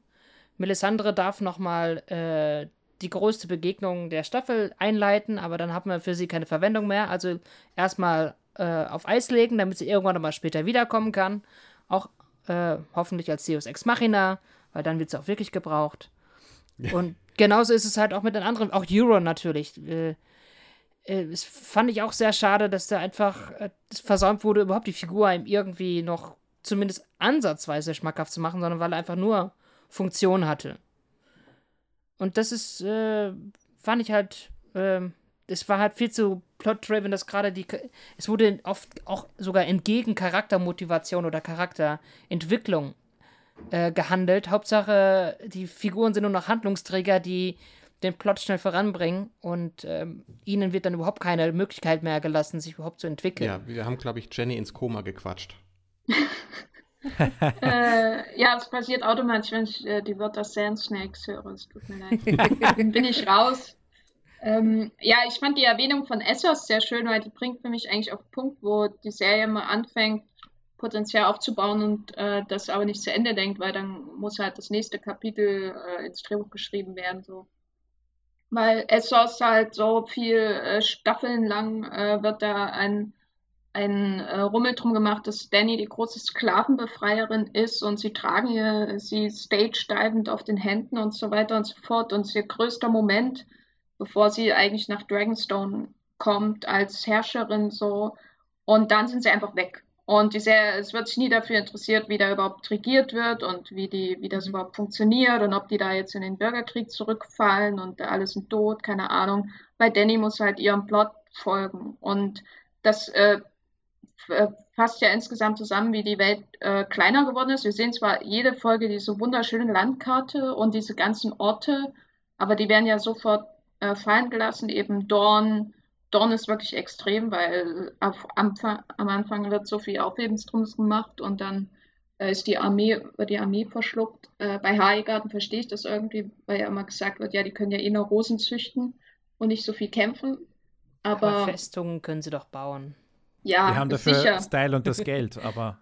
ja. Aber das ist halt, äh, ja, wie, wie du schon meintest, da ist funktionalisiert und diese, also was mir persönlich immer an Game of Thrones gefallen hat, waren jetzt nicht unbedingt die Fantasy-Elemente, obwohl ich ein großer Fantasy-Fan bin, also von Romanen speziell, sondern eben dieses ganze, wie funktioniert diese Gesellschaft, wie, was passiert, wenn sie nicht mehr funktioniert, mhm. wer profitiert davon, wenn es zusammenbricht, gibt es alternative Vorstellungen von Gesellschaft. Also das, was jetzt Danny auch äh, und mhm. Tyrion auch immer äh, herausposaunt, sie wollen die Welt besser machen, bla äh, indem sie halt Lannister verbrennen oder so, keine Ahnung.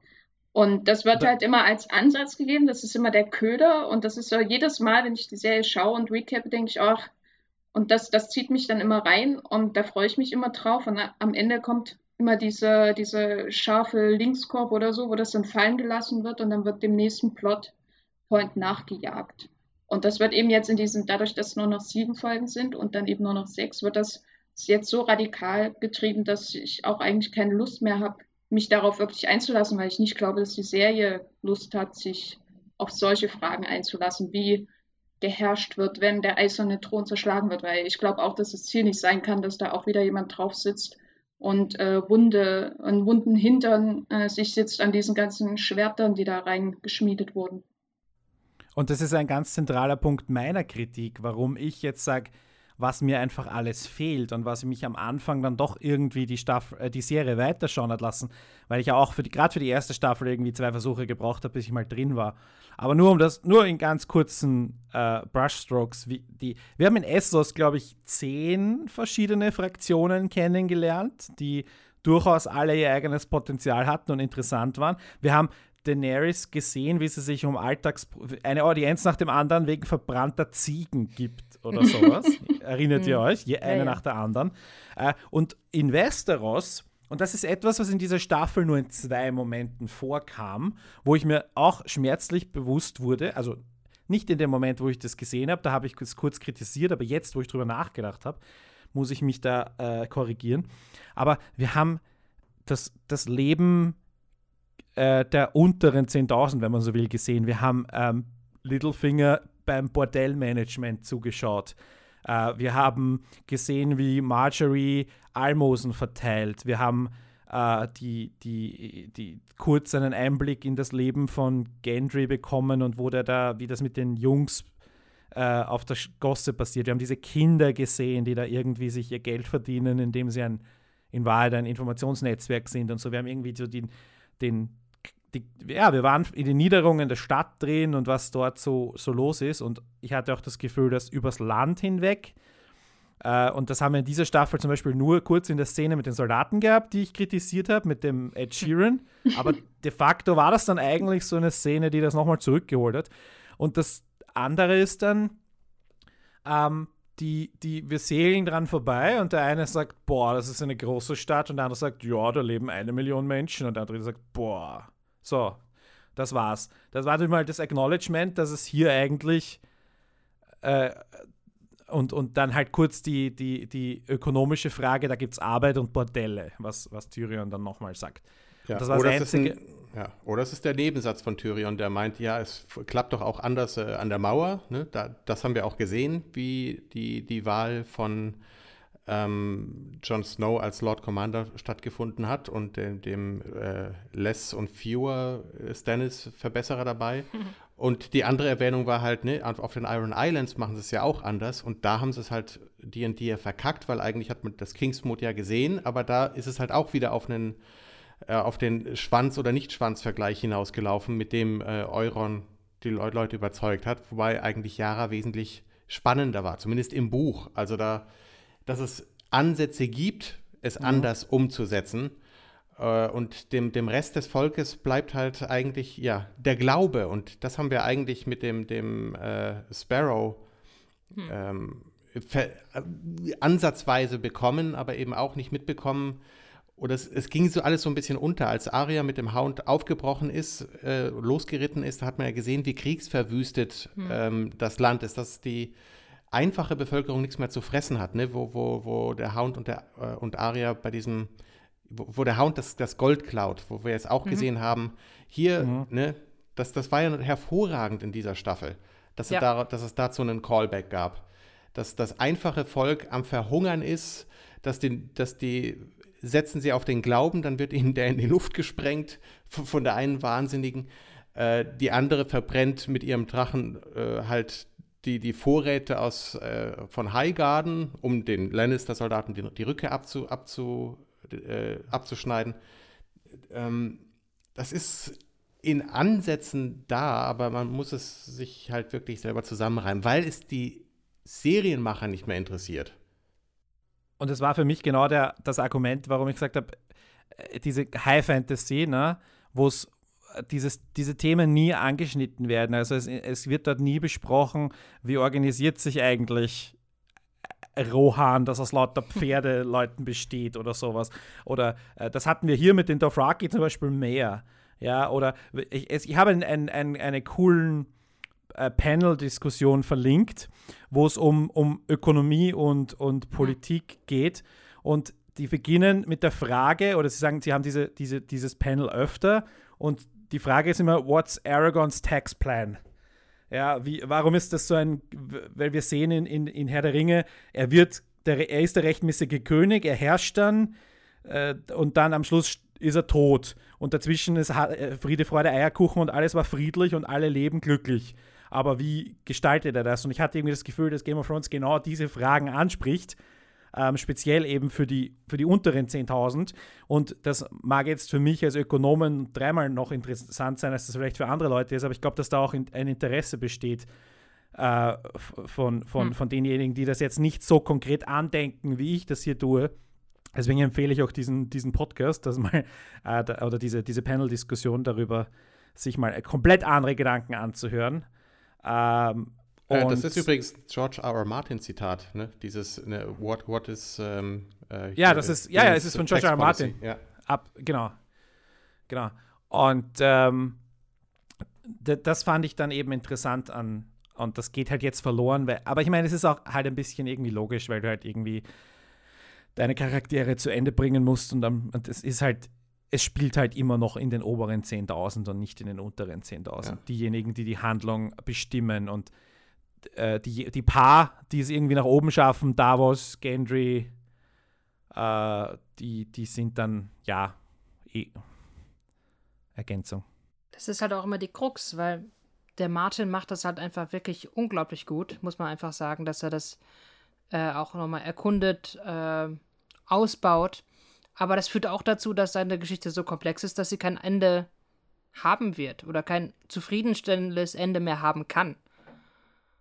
Und das ist halt dann das, an, äh, das eine Extrem und die Autoren haben jetzt Angst, da, also man hat das Gefühl, als ob sie äh, eine solche äh, Angst davor haben, äh, überhaupt ein Ende zu finden, dass sie es jetzt einfach so stark vereinfachen müssen, dass sie sagen, okay, jetzt ist, jetzt ist sozusagen die Handlung wieder ein Gegner, mit dem wir äh, es aufnehmen können und dann können wir auch, äh, haben wir auch auf einmal ein Ende im Blick. Und können wir dieses Ungetüm, was diese Geschichte von Westeros, dieses Epos wirklich ist, irgendwie in den Griff kriegen, um dann äh, den Deckel drauf zu machen. Äh, Simon, ich bin dir ganz dankbar dafür, was du da gerade gesagt hast, weil mich das direkt in meine nächste notierte Frage bringt, die, die ich wiederum von dir geklaut habe aus deiner Kritik. Die kann die finale Staffel wirklich zufriedenstellen und ich möchte das noch ein bisschen ausformulieren. Äh, wir haben da jetzt sehr viel investiert, emotional und Zeit und ähm, wir haben jetzt hier sehr viele Kritikpunkte. Wir haben diese Story-Verengung, wir haben sehr viel spekuliert.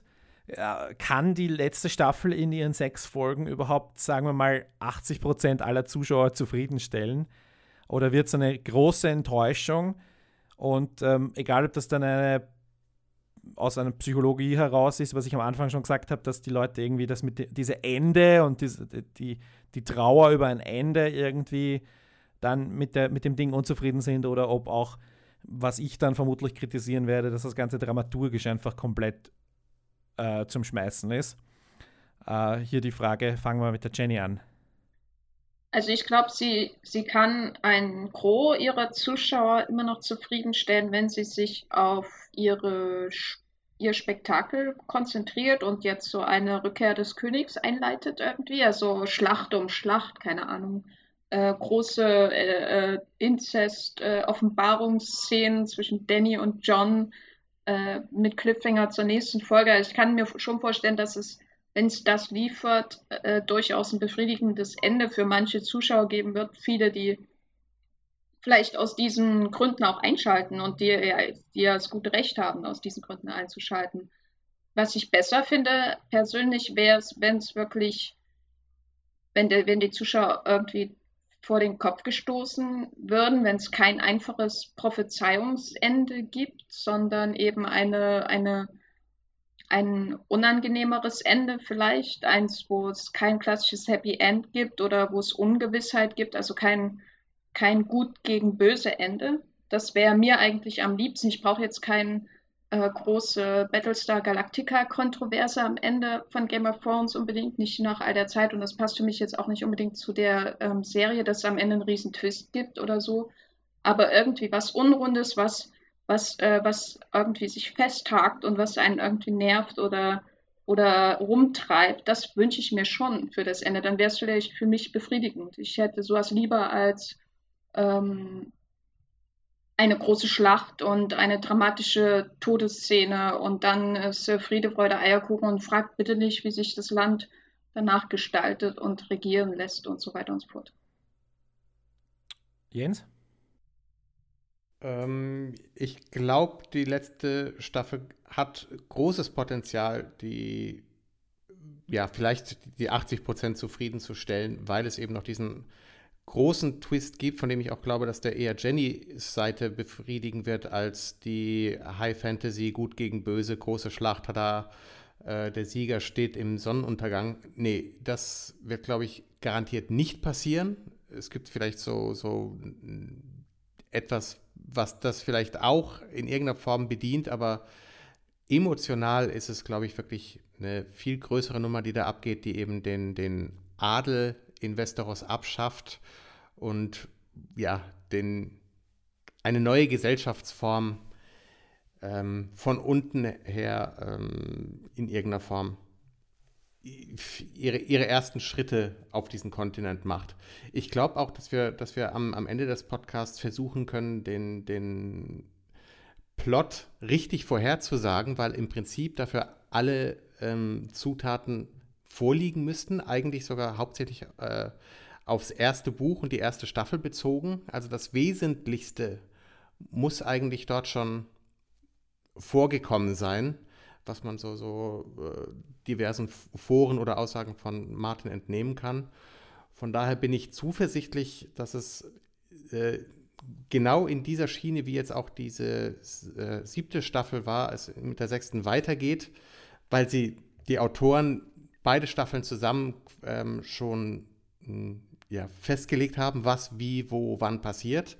Die Bücher sind auch schon geschrieben, das heißt, es geht in dem Stil im Prinzip weiter, dass es ähm, zur Hälfte wunderbar funktioniert und dann gibt es halt noch ein Drittel Peniswitze und ein Drittel mit einem fantastischen Ende. So, und jetzt sag mir bitte, was du glaubst, dass dieser große Twist ist. Äh, ja, Diplomatie.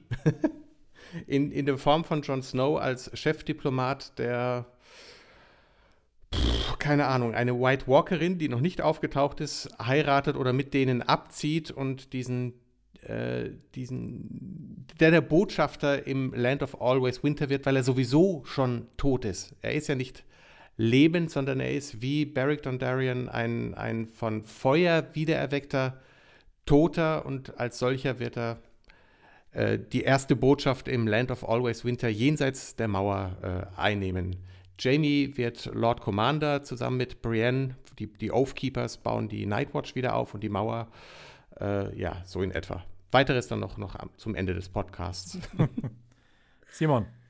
Ähm, also ich glaube auch, dass das Ende zufriedenstellen wird, weil wir das Ende, also weil D&D das Ende kennt von Martin. Also das Ende wird gut sein, weil das Ende ist wieder von Martin. Der Frust, den wir auch so erleben, worüber wir uns ärgern, ist halt eben das Wie. Aber das Was wird natürlich das äh, sein, was ein äh, am Ende, äh, weiß nicht, die Belohnung gibt. Ähm, dass natürlich die Serie eigentlich immer, es ging immer darum, äh, wie sie erzählt, nicht so unbedingt, was sie erzählt, aber zum Ende hin wird das Was tatsächlich gewinnen. Äh, andererseits glaube ich, das ist halt ähnlich wie auch bei Lost. Äh, ich hatte ähm, weil Lost ist natürlich auch eine Serie, äh, in der das Ende heiß diskutiert wurde, weil es halt auch viele Leute unzufrieden äh, gestellt hat, unzufrieden gelassen hat, weil nicht alle Fragen beantwortet wurden, dieses großen Mysteriums. Und äh, ich glaube aber, dass ähnlich wie bei Lost Game of Thrones vor allem dann gewinnen wird mit dem Ende, wenn es sich auf seine Stärke konzentriert und die glaube ich nicht mal, dass die meisten das in einem Spektakel sehen, sondern einfach in den Charakteren, in den Figuren. Und diesen Figuren einen, einen würdigen Abschluss zu geben, einen, nochmal einen, einen perfekten dritten Akt, ähm, das hinzukriegen, glaube ich, rechtfertigt vieles, auch wenn dann die Lösung abstrus sein wird äh, und vielleicht wie schon in Parks and Recreation vorausgesehen äh, wird Danny Jack Sparrow heiraten und äh, dadurch äh, die Allianz mhm. wieder aufrechterhalten. Meinetwegen, solange es äh, emotional so erzählt wurde, dass wir es für die Figuren nachvollziehbar und vor allem belohnend äh, empfinden, wird es gewinnen. Ein interessanter Gedanke ist natürlich, dass am, ganz am Anfang, als die Serie rauskam, der Pitch, mit dem ja auch David Benioff so schon scherzhaft hausieren ging, war ja, Game of Thrones ist äh, Sopranos in Mittelerde. Und dann wäre es natürlich auch sehr spannend, äh, wenn sich das nicht nur auf die Art, wie erzählt wird, bezieht, sondern auch, wie die Erzählung endet. Wenn man also auch ein Sopranos-Ende machen würde in Mittelerde. Bei Hot Pie in der Kneipe? Ja, genau, bei, bei Hot, Hot Pie, Pie bei, genau, ganz genau, im, im, im, äh, im äh, Crossroads Inn sehen wir das schon. Äh, Danny kommt mit ihrem Drachen, hat ein bisschen Probleme einzuparken und äh, sie unterhalten sich da gerade über äh, eine Portion Die Adoption, Pie. die Adoption von, ähm, äh, von Cerseis äh, und noch ungeborenem Kind. Ja. Und es kommt so ein seltsamer White Walker rein äh, und Jon Snow dreht sich nur um und wir haben einen Cut und äh, Don't Stop Believing. Das wäre natürlich auch wieder das, was äh, vor den Kopf stoßen würde, äh, viele vor den Kopf stoßen würde, aber wäre natürlich auch großartig. wäre ich auch viel zu gewinnen. Würde ich auch sagen, dann lieber so abgehen und mit Würde als äh, High Fantasy, aber ich glaube, dass, wie auch Jens sagt, dieser Gut gegen Böse, der große, äh, am Ende sitzt dann der rechtmäßige König auf dem Thron oder die rechtmäßigen sind äh, an der Herrschaft dran, ob es jetzt ein Thron wird oder eher äh, eine große Runde, wo dann viele Leute am Tisch sitzen. Das ist nicht das, worum es geht. Also das Böse wird nicht besiegt, sondern ähm, ja, es, es wird einfach nur irgendwie hingekriegt, damit zu leben. Und natürlich wird das Ende vom Lied von Eis und Feuer auch nicht das Ende der Geschichte von Westeros sein, weil die geht halt immer weiter ja auch ange, äh, angedeutet wurde von dem Master Apros, der schon fast diesen ganzen Konflikt abtut, wie, ja, wir haben schon damals.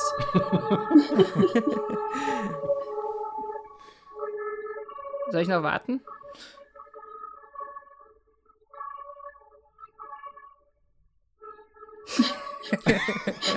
Hat schon eine Wäre auch ein tolles komische Ende. Qualität. Ja. Ähm, also wir wie, wie schon der Master Apros quasi angedeutet hat, wir haben schon die Targaryens überlebt, den Dance of Dragons, wir haben die Night, äh, äh, den Long Night überlebt und wir haben auch Roberts Rebellion, alles überlebt, wir werden auch das überleben. Vielleicht unterschätzt er die Situation nur oder vielleicht schätzt er sie auch gerade richtig ein. Weil es wird immer weitergeben. Aber da bereitet mir doch schon Sorgen, dass sie schon das Endgame, was den Night King und die, äh, die, die Whites angeht, geht, ja schon vorbereitet haben mit dieser ganzen Idee, dass die wie ein, dass die ein Hive-Mind haben und man muss bestimmte töten, damit alle umfallen. Das wirkt mir schon wie eine sehr saubere Lösung. Sehr standardisierte. Also das macht mir einfach Sorgen und das ist der, der, der Teil, der mich am ehesten an so mhm. High Fantasy oder eben auch jede drittklassige Invasionsstory und mhm. Horrorfilme und was weiß ich erinnert. Aber vielleicht ist es auch gerade wieder die falsche Fährte, die einen dahin bringen soll. Oder es ist halt das wie was den Kampf äh, gegen die White Walker an sich anbelangt, aber um den Konflikt am, wirklich zu beenden, kann das nicht die Lösung sein oder wird es auch nicht die Lösung sein. Ja, der Konflikt ist ja am Ende zwischen den Menschen und nicht zwischen den Menschen und den White Walkern. Also die Menschen sind ja die, die äh, Jahrhundert für Jahrhundert ihr Leben ruinieren. Also es ist die Krux für mich aus der Serie. Die White Walkers sind jetzt da, um sie zu einer Allianz zu zwingen. Oder sie sind dazu da, sie komplett aus Westeros zu vertreiben. Vielleicht, Was äh, auch ein depressives Ende wäre. Ja, aber gerechtfertigt. Westeros war nicht war ein magischer Kontinent, bevor die Menschen kamen. Äh, weil die Menschen kamen, sind die White Walker gekommen. Sie sind nun das Immunsystem und äh, die Krankheit muss jetzt endlich ausgetrieben werden aus dem geschundenen Körper, das sich Westeros nennt. Beziehungsweise, ja, Westeros. Essos gibt es noch Die- genügend Platz. Agent Smith hat recht, auf jeden Fall. Die Indianer, bevor die Europäer gekommen sind. Ja. Ja, Harry, aber- was meinst du? Was meine ich? Äh, ja, na, ich bin, ich bin skeptisch, äh, was die, die, die, die, das klassische High-Fantasy-Ende, dass einer dann am Thron sitzt und das ist eh John, Danny, Tyrion und irgendwer von den ha- halbwegs argumentierbar Guten, ähm, wäre, wäre ein okayes Ende. Ich habe jetzt ehrlich gesagt da wenig Fantasie im Moment und auch nicht so wirklich drüber nachgedacht, was jetzt so wirklich alles anstehen könnte. Ich sehe eher, dass viele Figuren gerade ein bisschen planlos oder ideenlos sind. Äh, vielleicht darüber zu spekulieren, Sansa und Arya ganz oben auf der Liste, dass die jetzt irgendwie ein bisschen äh, in dieser Zeit, seit John vor allem weg ist aus, aus Winterfell, äh, die dort irgendwie wirklich in so einen kompletten Nebenplot verwickelt waren und, und äh, einfach nur beschäftigt werden mussten. Und da bin ich sehr gespannt, was mit diesen Figuren passiert, ähm, die jetzt in dieser Staffel nicht so wirklich zur Geltung kamen oder sehr wenig zu tun hatten. Und ähm, mich interessiert tatsächlich das Schicksal von einzelnen Charakteren, weil ich doch alle irgendwie lieb gewonnen habe. Ja.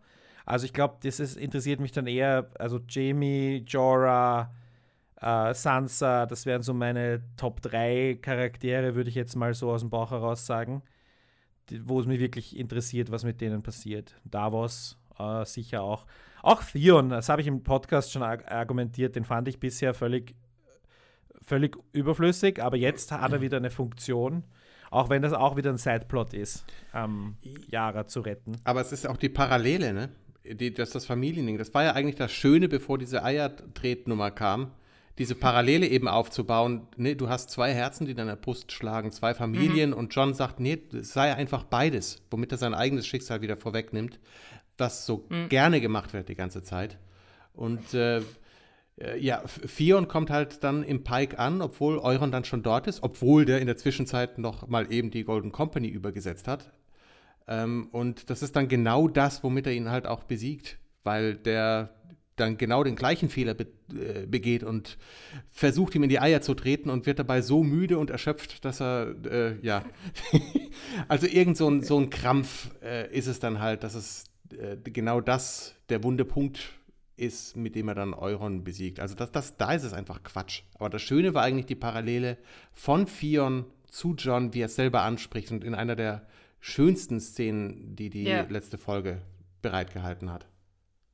Gerade weil das der Konflikt ist von Theon, den ja in der, gerade in der zweiten Staffel so sehr angetrieben hat, äh, sich entscheiden zu müssen zwischen Greyjoy und Stark. Und er hat sich halt entschieden und es war halt leider die falsche Entscheidung. Er hat sich nämlich für die Greyjoys entschieden. Und dann musste er äh, mit der Konsequenz dieser Entscheidung leben. Und jetzt zu erfahren, ich meine, die hätten vielleicht einfach ein bisschen früher sprechen sollen und dann, wenn Johnny das hätte früher äh, sagen können, dann hätte Theon auch äh, eine Menge Dummheiten gelassen, die ihn auch eine Menge Leid erspart hätten. Und John vielleicht auch. Und John vielleicht auch. Das stimmt. Oh ja, definitiv. Weil ich meine, der, der macht ja auch ein Fettnäpfchen nach dem anderen, nur kommt er am Ende halt als Gewinner raus, weil er von Sansa Ja. gerettet wird, er wird von Melisandre wiederbelebt äh, oder Tyrion bringt es in Ordnung, äh, nachdem er halt Ab- nicht mal lügen kann. Das, das fand ich war auch eine sehr schöne Szene. Das war wie so ein. Äh, das ist wie so ein Trigger. Du brauchst nur sagen, du bist doch ein Stark, oder? Dann schon zwingt man die Leute dazu, irgendwas Dummes zu sagen. Pass auf, er ist ein Stark, er ist in imstande, wieder irgendwas Dummes zu sagen. Ja, ich kann euch nicht belügen, ich bin der Drachenkönigin treu. Alle klatschen sich vor die Stirn. Das ist aber wahrscheinlich auch genau das, was sie noch alle rettet. Ja, das hat ja auch Davos gesagt, als John wiederbelebt wurde in äh, der zweiten Folge der sechsten Staffel. äh, John, wo John eigentlich, was soll ich denn machen? Alles, was ich mache, hat, ist immer gescheitert. Und sagt Davos ja dann nochmal scheitern. Besser scheitern. Das ist seine Ja. Devise auf jeden Fall. ja, er scheitert immer besser. Ja, ob, ob John im, im Annehmen von Ratschlägen so gut ist wie im Geben, das wird sich dann herausstellen. Ähm, also wird ihn auch, also ich, ich glaube halt auch, dass es diese, diese Ehre ist, die ihn dann von, von Danny äh, wegtreibt, weil du könntest natürlich argumentieren, die könnten in ihrer gegenseitigen Liebe gute Herrscher sein und er wird dann sagen, dass die Ehre dagegen steht oder so. Ja, Aber- ganz genau.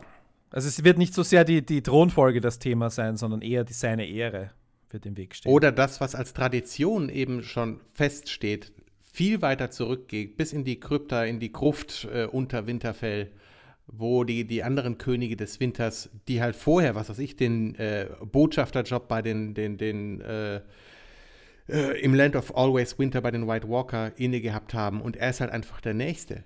Der ist so ehrenhaft wie sein Vater, von dem er ja auch erzogen ist, und übernimmt dann halt diese Stelle und selbst dafür, wenn er seine geliebte Tante zurücklassen muss, dafür, wie auch immer, da ist er dann halt so doof und oder so wenig eigennützig, dass es halt wieder macht.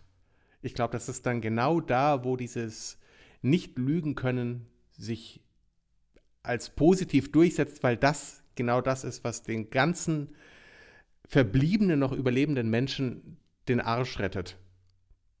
Also da, da würde ich mal sagen, das ist, ist, ist das Ding. Und dass das äh, ähm, Cersei hat, das war das einzig Subtile in dieser Folge, also der letzten Folge, dass eben Cersei das gewusst hat, dass dieser Typ genau so bescheuert ist wie alle Starks vor ihm, was er schon damit bewiesen hat, dass er überhaupt nach Süden gekommen ist und jetzt schon zum zweiten Mal.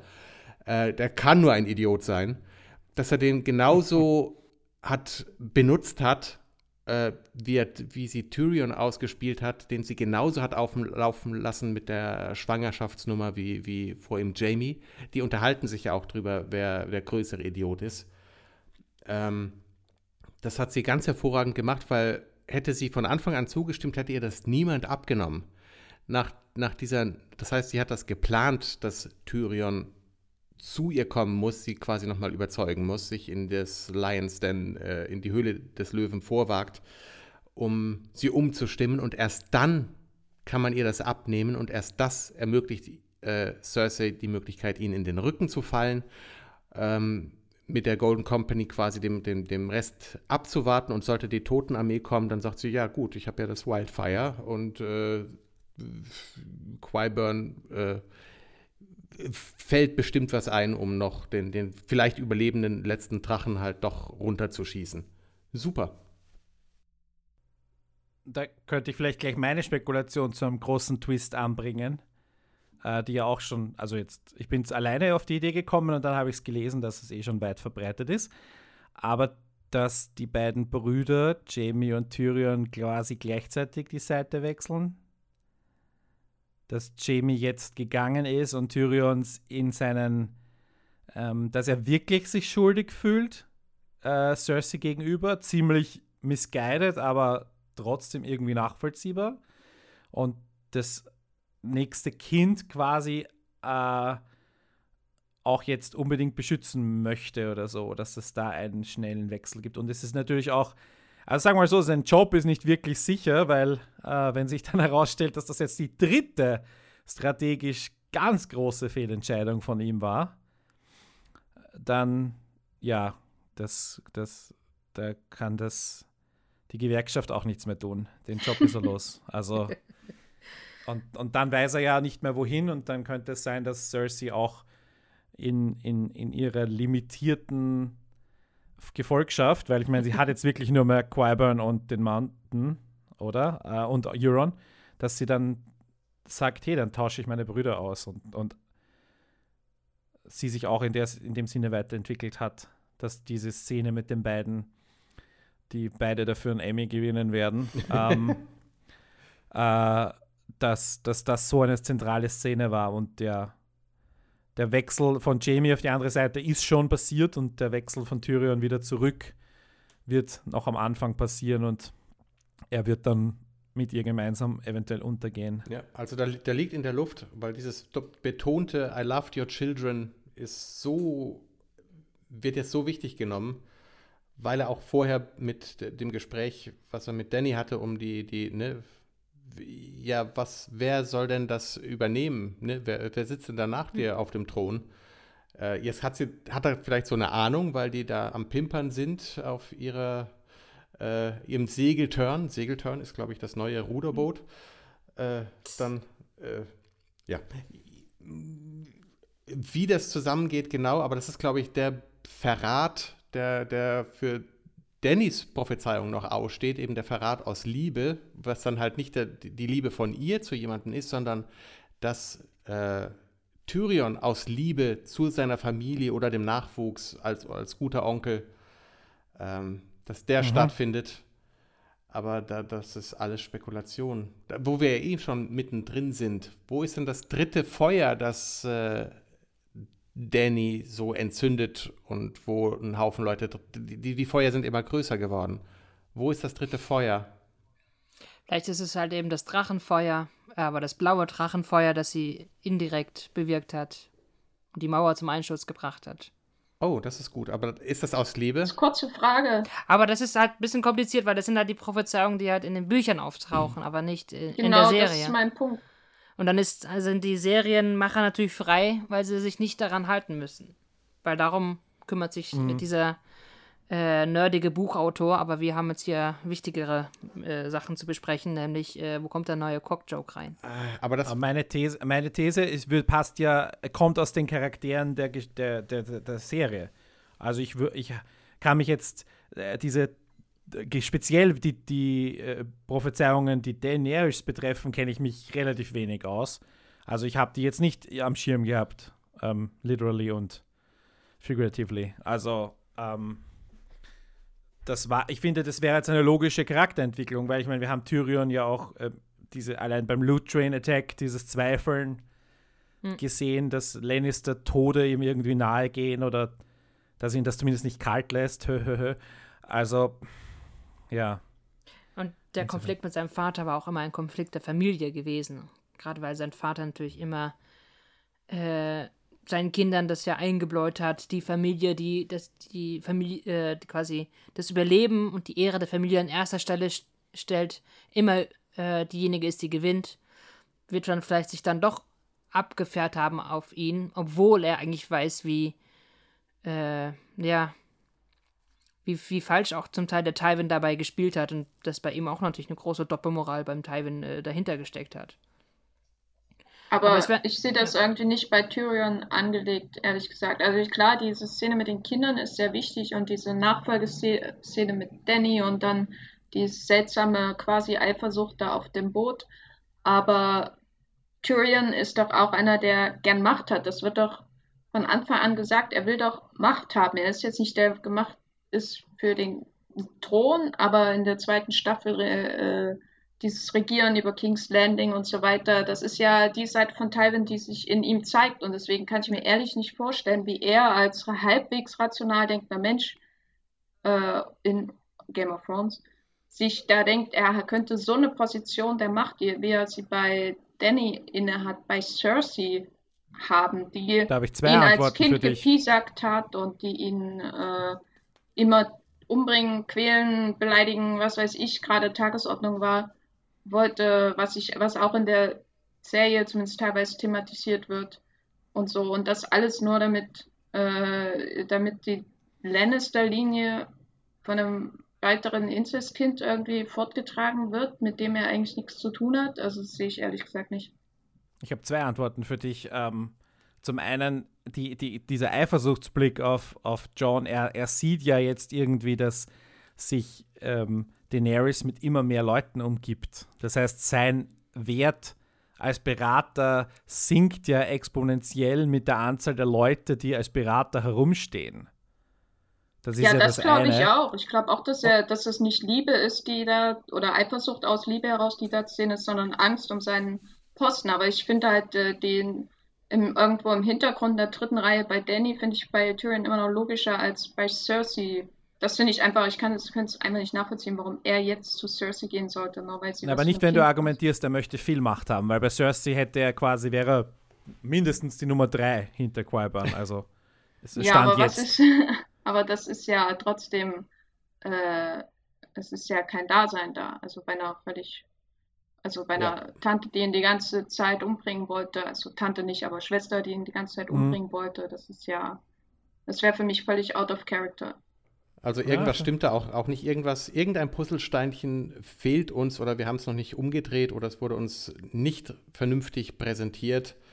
Ähm, dass er so, so guckt, ist, glaube ich, nur darauf bezogen, dass hier ist romantische Liebe und das ist nie gut ausgegangen. Mhm. Weder bei Rhaegar und Liana noch bei, bei Rob äh, und Talisa, also oder bei ihm und Shay. Also das ist immer dazu verdammt, äh, scheiße zu enden und es sind hinterher massenhaft Leute tot.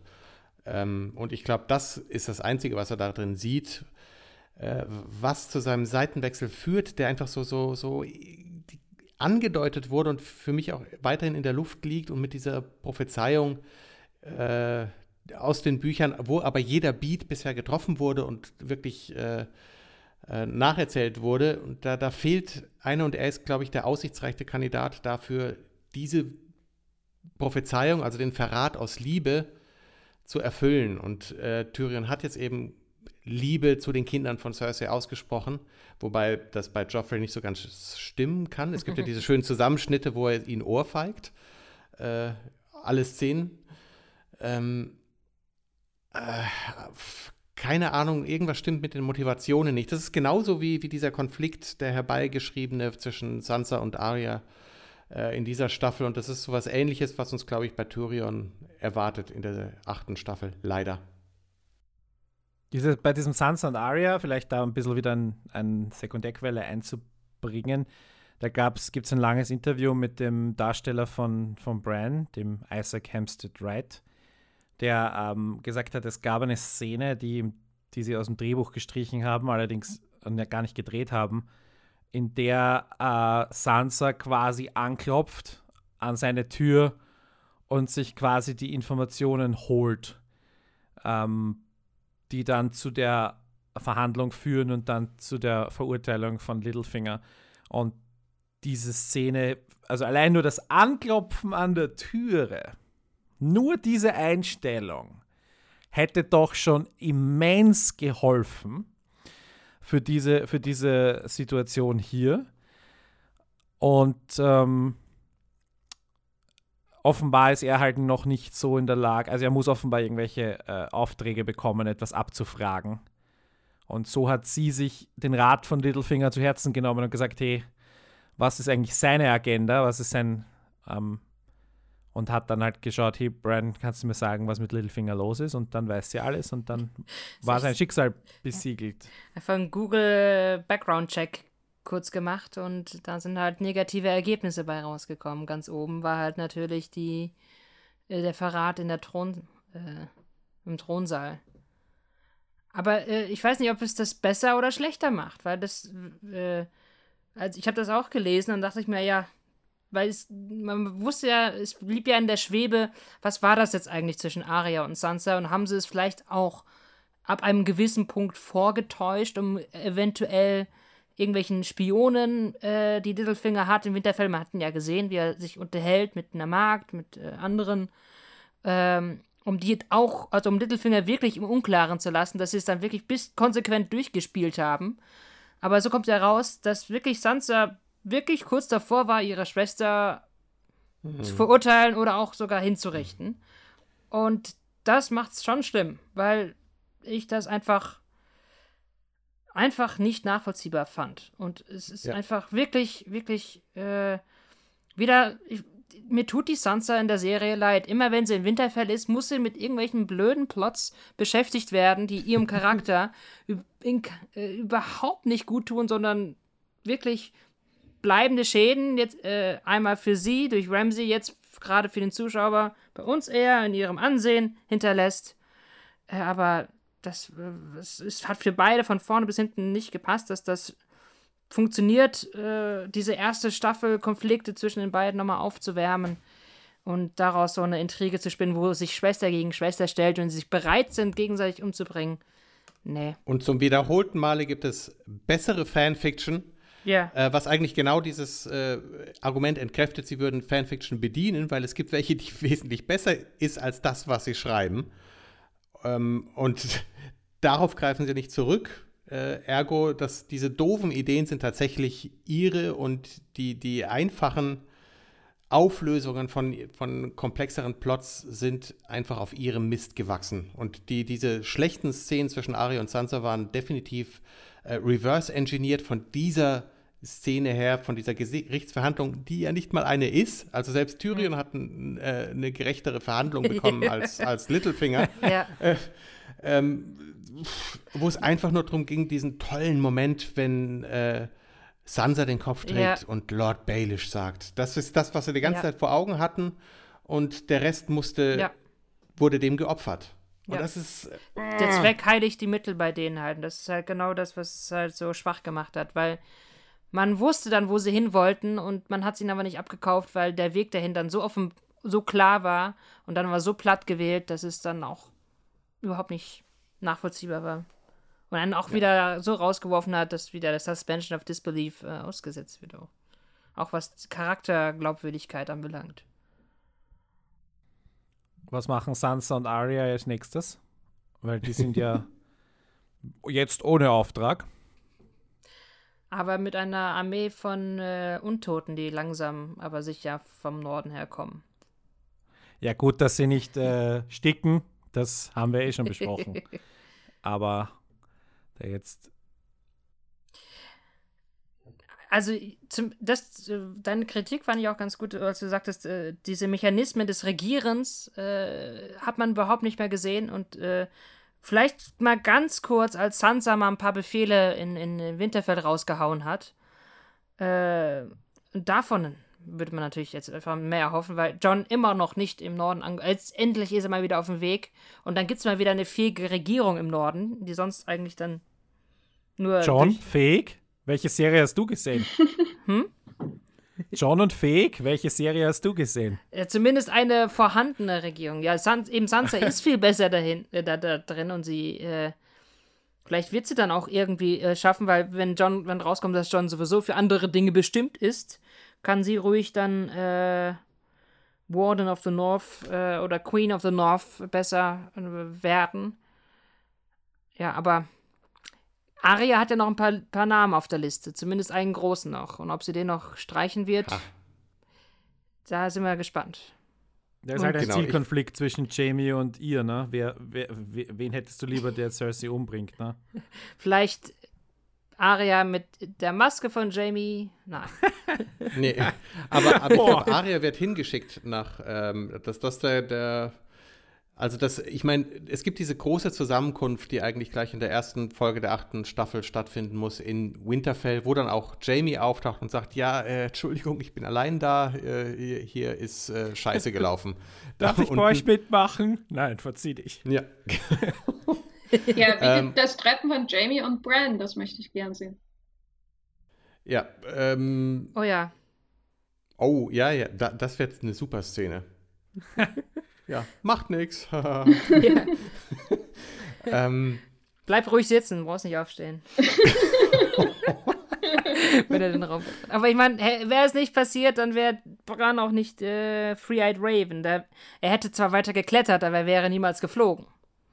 Und das äh, Anfangen und Fliegen lernt man, indem man fällt. Und das hat halt äh, Jamie bei ihm äh, Mhm. in die Wege geleitet.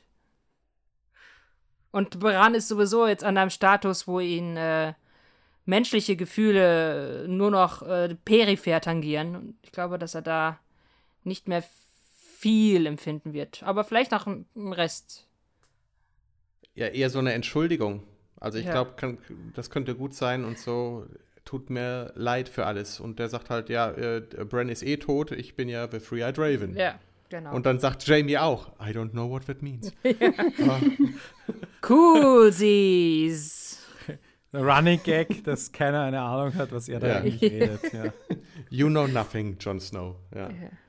Also das muss Bran eigentlich zu Jon sagen, ne? Ja. Als, als ersten Satz. You know nothing, Aegon Targaryen. Und hier ist deine neue Geburtsurkunde. Frisch ausgestellt von Sam. Ja. Ja, also vielleicht wird Arya einfach losgeschickt, um Cersei platt zu machen. Und zwar eignet sich Arya dann den, das Gesicht eben dieser, dieser Zofe an, die Ja. schon so mehrfach eingeführt worden ist. Und äh, darauf wurde wirklich Wert gelegt, äh, dass die ständig von der gleichen äh, Schauspielerin gespielt wird. Und vielleicht ist das der Grund, dass Tyrion dann sagt, äh, nee, ich muss das ungeborene Kind retten, das geht nicht. Und äh, deswegen die Ankunft von Arya verraten. Keine Ahnung, irgendwas ist da schräg. Aber ich meine, jetzt gibt es ja auch noch, äh, die Frage ist ja natürlich, wurde das, wurde Littlefingers Hinrichtung publik gemacht oder kann man sich auch sein Gesicht ausborgen? Wobei er nicht mehr sehr Hm. in hohem Ansehen bei der Königin steht. Zugegebenermaßen. Hm. Aber vielleicht kann Ja. sie ja auch als Littlefinger noch ein bisschen Chaos anrichten. Er wäre der Warden of the North gewesen, ne, wenn er Bo- Bolton besiegt. Äh, und er war auf dem, das war wohl ja sein, sein Endgame zu sagen, okay, ich werde hier Warden of the North mit äh, Sansa an meiner Seite Ja. und von da aus äh, übernehme ich dann King's Landing. Aber ich glaube, da war halt Varys Endgame einfach das Bessere, oder ist es immer noch, dass äh, meiner Meinung nach darauf spekuliert, äh, die Adelsgeschlechter so lange gegeneinander auszuspielen, bis keine mehr übrig sind und tatsächlich das Wheel gebrochen ist. Äh, so wie bei den Sklaven in, in Essos, aber ähm, hier ist irgendwas verkehrt, wenn Je äh, Danny nichts anderes sagen kann als Benveni. Benveni. Benveni. Or die. Burn. Aber was sicher ist, äh, es wird, also wir haben jetzt keine Ahnung, was 15 Hauptcharaktere noch. Äh, vielleicht irgendwie Ja. die spannende These, wie viel gibt es am Schluss? Drei, vier Hoffentlich gar keinen. oder gar keine? Oh. Nein. Ähm, also wenn dann die aus der Peripherie, weil das ja auch immer ein Thema ist, was schon immer wieder aufgegriffen wird, dass die Figuren aus der Peripherie oft die sind, die äh, die größten Ent äh, ja, Entwicklungen vorantreiben oder am Ende dann auch äh, das, den Fortgang der Geschichte auf ihren Schultern tragen werden. Nicht nur die Großen, sondern eben auch die Kleinen. Und wenn es nur eine Melisandre ist, die Danny und John zusammengebracht hat, weil Sam geschrieben hat, äh, in, Dragon, äh, in Dragonstone gibt's Dragonglass, da solltest du mal hingehen. Es sind immer diese kleinen Figuren, die eigentlich die großen äh, Entwicklungen auch be bewirkt haben. Und die sollten dann halt für den Rat äh, der Neuen von Westeros vielleicht übrig bleiben. Oder ihn Genau, zumindest mit auf den Weg geben, äh, mit, mit, äh, mit auf den Weg äh, ja, bringen. Die Bastards, Cripples and Broken Things eben. Ja. Für die, die äh, George R. R. Martin einfach ein Herz hat Ja. und immer wieder eine Lanze bricht. Das sind ja auch die einzigen, die noch übrig sind. Also das war ja schon bei dem Kriegsrat quasi, um Danny zu sehen. Da sind ja nur noch die, Ja. der Zwerg, der Eunuch, der zweite Eunuch, äh, die ehemalige Sklavin, ne, der verstoßene Sklavenhändler, der aber das Herz am rechten Fleck hat und geläutert. Also da, da, da ist schon was dran. Und Jamie jetzt der Nächste, der Verstümmelte und dadurch, dadurch äh, äh, ja auf den rechten Weg geführt wurde. Die, die äh, Brienne, die, die in ihrer Loyalität, auch mit ihrem blöden Satz, den sie in den Mund gelegt haben, der halt eigentlich nicht so zu ihr passt. Ne, das Fuck Loyalty. Äh, aber das ist halt das Einzige, was ihnen einfällt, ne? Wenn es nichts mit Schw Schwänzen ist, dann einfach irgendeinen Begriff und Fuck davor. Das ist der Ernst der Lage. Wenn die feinen Leute zu schimpfen anfangen, ist die Lage ernst. Ich sag, das war völlig gerechtfertigt. Na, na Ich gut, sag das immer noch. ich zieh's zurück. Weil sonst hat sie auch nichts zu tun, ehrlicherweise. Das ist ja auch so ein Charakter, der gerade. Ja. Doch, sie ist der Aufkeeper. Sie hält an ihren Sch- Schwüren fest und deswegen ist sie auch der, der beste Partner für äh, Jamie, um die, die äh, Nightwatch an der Mauer wieder aufzubauen. und die Mauer selber auch. Das passt. und weil sie so groß ist, kann sie so gut Ziegel schleppen oder was? ja, genau. Und, weil Jamie kann ja nicht. Also, ich meine, der ist nur. Er lässt tragen. Teilt ihr meine These? Ich weiß ja nicht, ob ihr die letzte Folge gehört habt von unserem Podcast, aber dass Eastwatch als Handlungsort völlig sinnlos war, dass man das Ganze genauso gut in Castle Black hätte spielen lassen können. Also. Dann hätte es aber noch eine Staffel länger gedauert, weil die so langsam latschen. Ja, da müssten sie erstmal wieder von der Küste äh, wieder in den Westen reinlaufen. Ich meine, inzwischen kenne ich die Karte schon ganz gut und weiß, okay, die, die, die, die Fluglinie von, also die äh, von, von Hardhome nach, nach Eastwatch ist sicher kürzer als die von Hardhome nach Castle Black, das stimmt schon. Aber es spielt ja definitiv keine Rolle insofern. Aber es ist auch wieder diese Self-Fulfilling Prophecy gewesen. Natürlich, weil John so sagte, ja, natürlich wird es in Eastwatch bei DC passieren, ist auch naheliegend, wortwörtlich sogar. Also müssen wir dorthin. Deswegen laden wir diesen Ort mit Bedeutung auf, nur damit er am Ende zerstört wird. Next Stop Winterfell. Ja, genau. Winterfell. genau. Sie werden jetzt bestimmt auch Winterfell reisen. Ja. Ja. Und dann bringt er sie erst auf die Idee. Und dann ist natürlich diese komische Spekulation über die Formation, in der sie gehen. Habt ihr das mitbekommen? Na? Da gibt es ein, ein Vogelbild, äh, nachdem sie über die Mauer sind. Und sie, sie stehen und also diese, diese Masse bewegt sich und das Ding schaut aus wie ein Wolf. Kein Scherz. Das habe ich mir sofort gedacht, als ich das gesehen habe. Es schaut, es haben dann, also wenn du dann das, das, den, das Wappen von den Starks und diese Formation nebeneinander legst, das ist kein Zufall, dass die die, ich meine, das ist ja alles digital, das sind ja keine mhm. echten Menschen. Mhm. Also insofern äh, muss, muss da jemand sich was, musste sich jemand was dabei gedacht haben, dass er hier echte Rundungen hineinmacht in eine bewegende Menschenmenge. Das ist sehr ja. geil. Mhm. Äh, werd, hast du da auch einen Link? Werde ich, werd ich verlinken, ja. Ähm, wie gesagt, es ist, äh, also natürlich ist es schon ein bisschen, musst du, aber wenn du einmal den Wolf gesehen hast, kannst du ihn nicht mehr nicht sehen.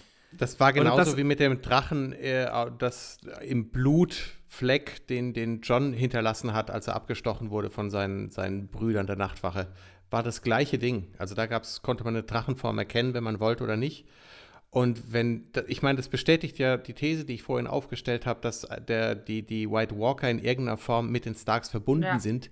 Daher kommt ja auch ihr Definitiv. verdammter Wahlspruch, Winter ja, is aber, coming. Aber, aber Moment, ich meine, jetzt völlig einfach so, wir gehen da gerade über die Mauer drüber und zufällig ist das Gelände so, dass unsere, unsere Figuren, weil man sieht ja, wie sie so in verschiedenen Strömen quasi den Berg herunterlaufen, dieses Wegs, also sich irgendwie einen, den natürlichen Weg irgendwie gehen, der sie entstanden ist.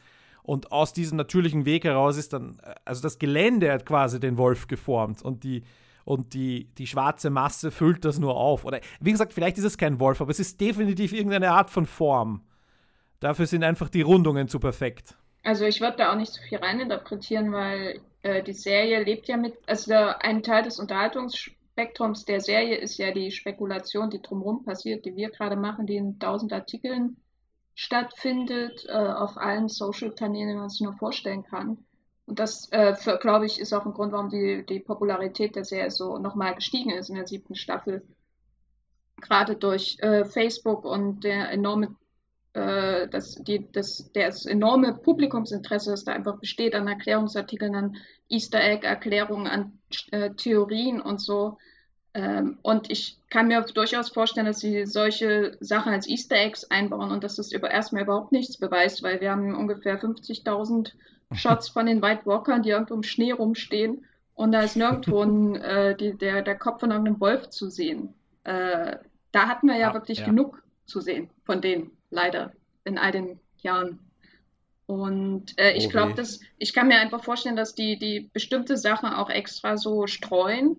Äh, ich glaube nicht, dass sie, dass sie auf Fanforen äh, durchforsten, um ihre Ideen oder so zu inspirieren. Ich glaube, dieser Fanfiction-Vorwurf, den ich ihnen ja auch mache, ist eher, dass sie wie Fanfiction-Autoren der unteren Schiene schreiben, wenn sie solche Szenen wie mit Sansa und Littlefinger auflösen und nicht, dass sie Fanfiction Kanal äh, quasi als Inspiration benutzen. Das würde ich nicht sagen. Das wäre ja wirklich unterste, dann wäre es ja auch besser, wie du auch meinst. Aber äh, ich kann, also ich würde das nicht so überinterpretieren, weil diese ganze Spekulatius drumherum ist äh, einer der Gründe, warum Game of Thrones so unterhaltsam ist und was, glaube ich, auch die sehr vielleicht unterhaltsamer macht als The Walking Dead, das sie aber auch unterhaltsamer macht, als Mhm. Popkulturphänomen als besser geschriebene Serien wie Better Call Saul und so weiter. Deswegen ist es die Serie im Moment, weil sich alles drum dreht. Selbst wenn ich nach Hause zu meiner Mutter fahre, die sich alle sechs, äh, alle Bücher auf Deutsch durchgelesen hat, natürlich drei Jahre zu spät, aber immerhin.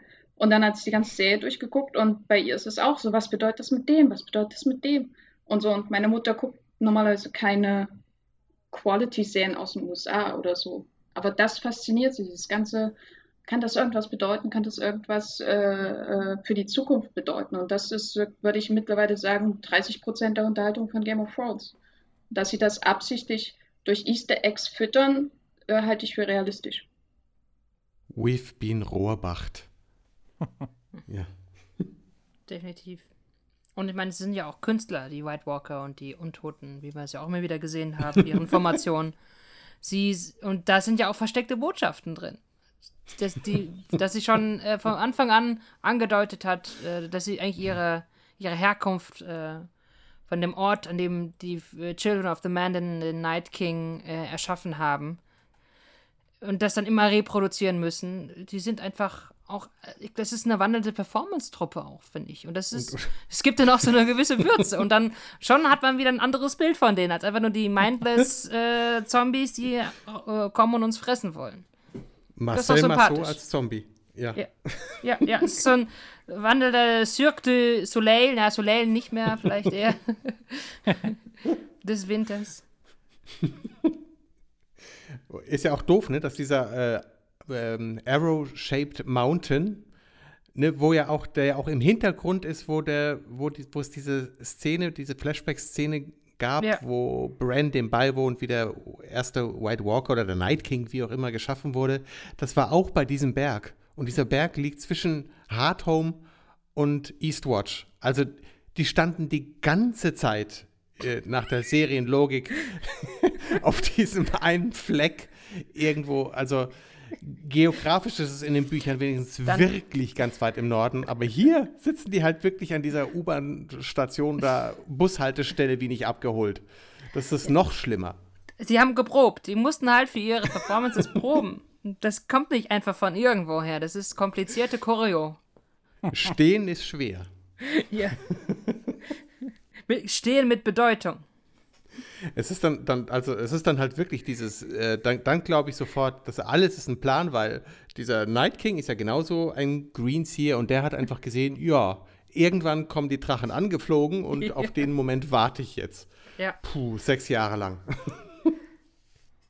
Ich meine, Naja, er friert ja nicht.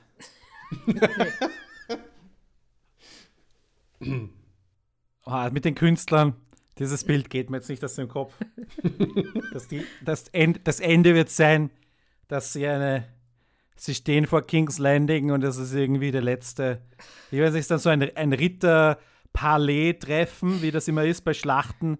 Und der Night King sagt, hat dann so einen Brief in der Hand und sagt: Hier ist die Einladung zu unserem neuen Museum. Die wollten wir euch eigentlich nur bringen. Wir gehen wieder. Schickt uns euer Plus eins Ja. und äh, per wir, Raben. wir haben noch freie äh, Aufführungen am, am So- Sonntagnachmittag. Würde uns freuen, wenn ihr auch die Familie mitbringen würdet. Sieht doch ein bisschen knapp aus. Und, äh, oder einfach Show Me What You Got. Und es wird ein großer Dance- und Song-Battle. Es heißt ja Song of Ice and Fire. Am Ende sollte man das dann doch sehr wörtlich nehmen. Es ist eine Karaoke-Party. Ja, ungefähr. Mit Kan- äh, Dance Battle. Na, Genau. Sansa singt das Lied am Ende und zwar sie singt das dem Hound. Ne? Das ist die, die Sansan Fury, wenn ihr von der schon mal gehört Mhm. Ja, habt. ne? stimmt. Großartig. Na gut, wollen wir dann langsam äh, zum, zum Ende kommen? Wir hatten, Harry möchte lösen. wir hatten am letzte, letztes Jahr, habe ich euch ja gefragt, was eure Vorhersage für das Ende des Endes ist. Und äh, da müsst ihr euch jetzt eventuell vielleicht umentscheiden oder ihr müsst, äh, bleibt dabei. Jenny hat gemeint, sie hätte gern eine menschliche Lösung und Hauptsache keine neue Hochzeit von Sansa mehr. Dazu stehe ich. Bleibst du bei deiner. Und möchtest du was ergänzen? Ja, ich äh, habe das auch schon im Livestream gesagt, dass ich immer noch äh, Sir Pounce äh, vermisse und hoffe, dass er noch eine größere Rolle einnimmt, weil äh, was ja fehlt, ne, äh, ist eindeutig der Tigeranteil in der Serie. Wir haben jetzt diese ganzen Haustiere gesehen und der, der sogar der Nachtkönig hat jetzt ein Haustier, aber äh, Sir Pounce ist ja bisher der einzige Tiger und ich als Lannister-Fan hoffe da auf eine Fortführung der Linie auf diesem Wege. Uh, Simon, du hast in deiner Review geschrieben, uh, Haus Dark ist jetzt zu einer unaufhaltsamen Macht geworden. Das heißt, deine, deine These, das uh, war ja, der Thron ist kaputt und Danny, Cersei und Johns Köpfe stecken vielleicht darauf. ja, und Arya macht einen fröhlichen Wassertanz darum und äh, Bran sitzt einfach in seinem Rollstuhl und ist weiterhin The Three-Eyed Raven. Ja, das habe ich geschrieben, weil natürlich äh, momentan, ja, wenn die Stark-Kinder so erfolgreich, wie sie jetzt gerade sind, weiter zusammenarbeiten würden, wären sie ja ein perfektes Tag-Team. Also sie, äh, die, die ausführende Gewalt durch, durch Arya, die, das, ähm, die, die Intelligence durch Bran und die Entscheidungsentschlossenheit äh, und äh, durchaus das äh, ja, Brain so ein bisschen bei Sansa gerade weil es diesen Bogen so zum Anfang wunderbar schließt, äh, dass es äh, das relativ schnell Haus Stark an Bedeutung in diesem Krieg verloren hat.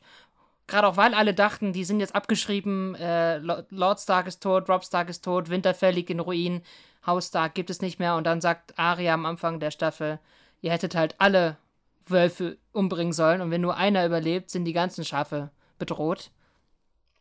Also die Starks, aber vielleicht mhm. auch gerade eben mit Verbindung der Prof äh, den Theorien, dass Starks und White Walker mehr gemein haben als einfach nur äh, ein, dass die Tanzformation genauso aussieht wie äh, deren Logo. da wird bestimmt auch irgendwas kommen, auf jeden Fall. Und halt, wie gesagt, ich bin auch dafür, Knights King äh, und die White Walker werden einfach als Immunsystem von Westeros die Menschen wieder verdrängen. Die Magie siegt wieder über äh, ja, die Menschen, die wieder verdrängt werden. Aber wenn man das als irgendwie als, als weiße Zellen sieht, die da jetzt aufräumen, Immunsystem, dann, äh, dann, dann ist das Ganze am Schluss dann irgendwie so eine riesige Moralgeschichte, oder? Dann können wir die Bibel wegschmeißen und einfach äh, ja. Song of Ice and Fire in Zukunft verwenden, weil äh, hast genauso viel Hintergrundmythen drin, die keinen interessieren und einfach nur kompliziert sind und du kannst herauslesen, was du willst. Das ist ein ideales Religionsbuch am Schluss, wenn es wirklich nur die große Moral steht am Schluss. Exakt. Und genau so schreibt der Herr Martin. ja. Äh, und, und wenn wir die letzte Seite zugeschlagen haben, sind wir alle bessere Menschen geworden. Vielleicht. Jens, du bleibst bei Varys als Tipp der, und Westeros ist unbewohnbar. Das war dein Ding. Deine, deine ähm, und alle gehen nach Essos. Es, ich glaube, ganz so krass ist es dann doch nicht mehr. Aber er geht im, im Prinzip auf das äh, Ding, also die, die, die Drachen müssen wieder weg aus Westeros. Und äh, ob Danny noch lebt oder nicht, mit ihnen, wie auch immer, die Targaryens und Halb-Targaryens müssen Westeros verlassen. Und äh, es bleibt vielleicht was übrig, aber halt wirklich nur dezimiert und das formiert sich demokratisch, weil äh, John wird durch Berührung des Night Kings zum White Walker und ebenso zum Chefdiplomat dort, weil die bringen ihre, ihre Opfer, die ihnen dargebracht werden, oder ihre Geiseln nicht um. Ne? Die werden halt mhm. einfach ähm, assimiliert. Genau, die kriegen äh, äh Resistance is futile, ne? also das, das Borg-Prinzip. ja. Sie werden einfach assimiliert ähm, und genau das ist ja auch schon vorgeführt worden. Fion äh, ist unter Ned eben genauso zum Stark geworden. Und das ist ja nichts Schlimmes. Das hat, ist ja ähm, okay. Und so ehrenhaft wie John ist, so doof ist er dann eben auch und nimmt halt diesen, diesen äh, Botschafterjob am Arsch der Welt an, um den Rest halt deren äh, Ärsche im Süden zu, zu retten darauf läuft es, denke ich, hinaus. Ähm, genau. Also, ne, weil dieser, dieser, es entsteht ein neuer Pakt zwischen den Menschen und den White Walkern, deswegen verschwinden die wieder nach Norden. Es, äh, die Mauer wird wieder aufgebaut. Ähm, hm. Ja, von, von Jamie und Brienne, nehme ich mal an, in irgendeiner Form an der Mauer.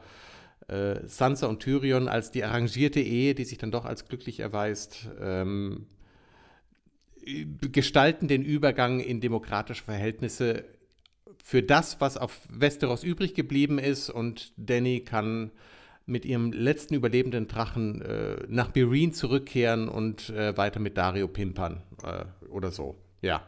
Ja, und ich konnte ja echt nicht damit rechnen, dass sie mit Littlefinger erstens nichts anzufangen wissen und ihn zweitens dann auch noch umbringen. Mein Tipp war ja, dass er, weil ich ja sehr begeistert war vorher von ihm. Und jetzt, äh, wie gesagt, in der Staffel habe ich einfach nichts gesehen, er ist eigentlich nur an der Wand gelehnt, gelangweilt, oder? Also, hat er überhaupt, er hatte wahrscheinlich nur einen Drehtag. Lehne an der Wand und wir filmen dich aus verschiedenen Einstellungen. Ähm, na, am Schluss durfte er dann noch ein bisschen schauspielern. Äh, Schon fast Comedy-mäßig. Das fand ich aber auch, auch wirklich schick, schön von ihm gespielt.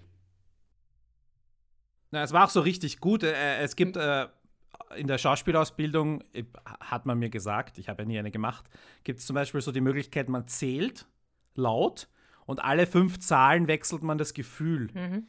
Zum Beispiel. Und das war sowas, das hat mich daran erinnert, dass er irgendwie so alle drei Sätze wechselt. Er äh, zuerst, also auch so ein bisschen die, die Stufen der Trauer geht er irgendwie so durch. Ne? Erst muss ähm, er es ablehnen, dann muss er verhandeln, dann kommt äh, Wut, dann kommt Verzweiflung. Nicht glauben und am Anfang noch ja. und so. Ja, genau. Und dann Akzeptanz, genau. das war so richtig, richtig gut. Und dann kann natürlich ein, ein hervorragender Schauspieler da seine Stärken ausspielen. Also das war auf jeden Fall noch eine, dass er jetzt nicht in einer heroischen Schlacht sterben wird, das war eh klar, weil der Charakter hat. Außer dem, dem äh, Ned Stark das Messer an die Kehle halten in der ersten Staffel hat er nichts Gewalttätiges getan, oder? Oder ah ja, sie, okay, durch die Tür geschubst hat es seine Frau, aber. Sie ist ihm okay. ungünstig gegen die Hand gelaufen. Wir haben es auch alle gesehen.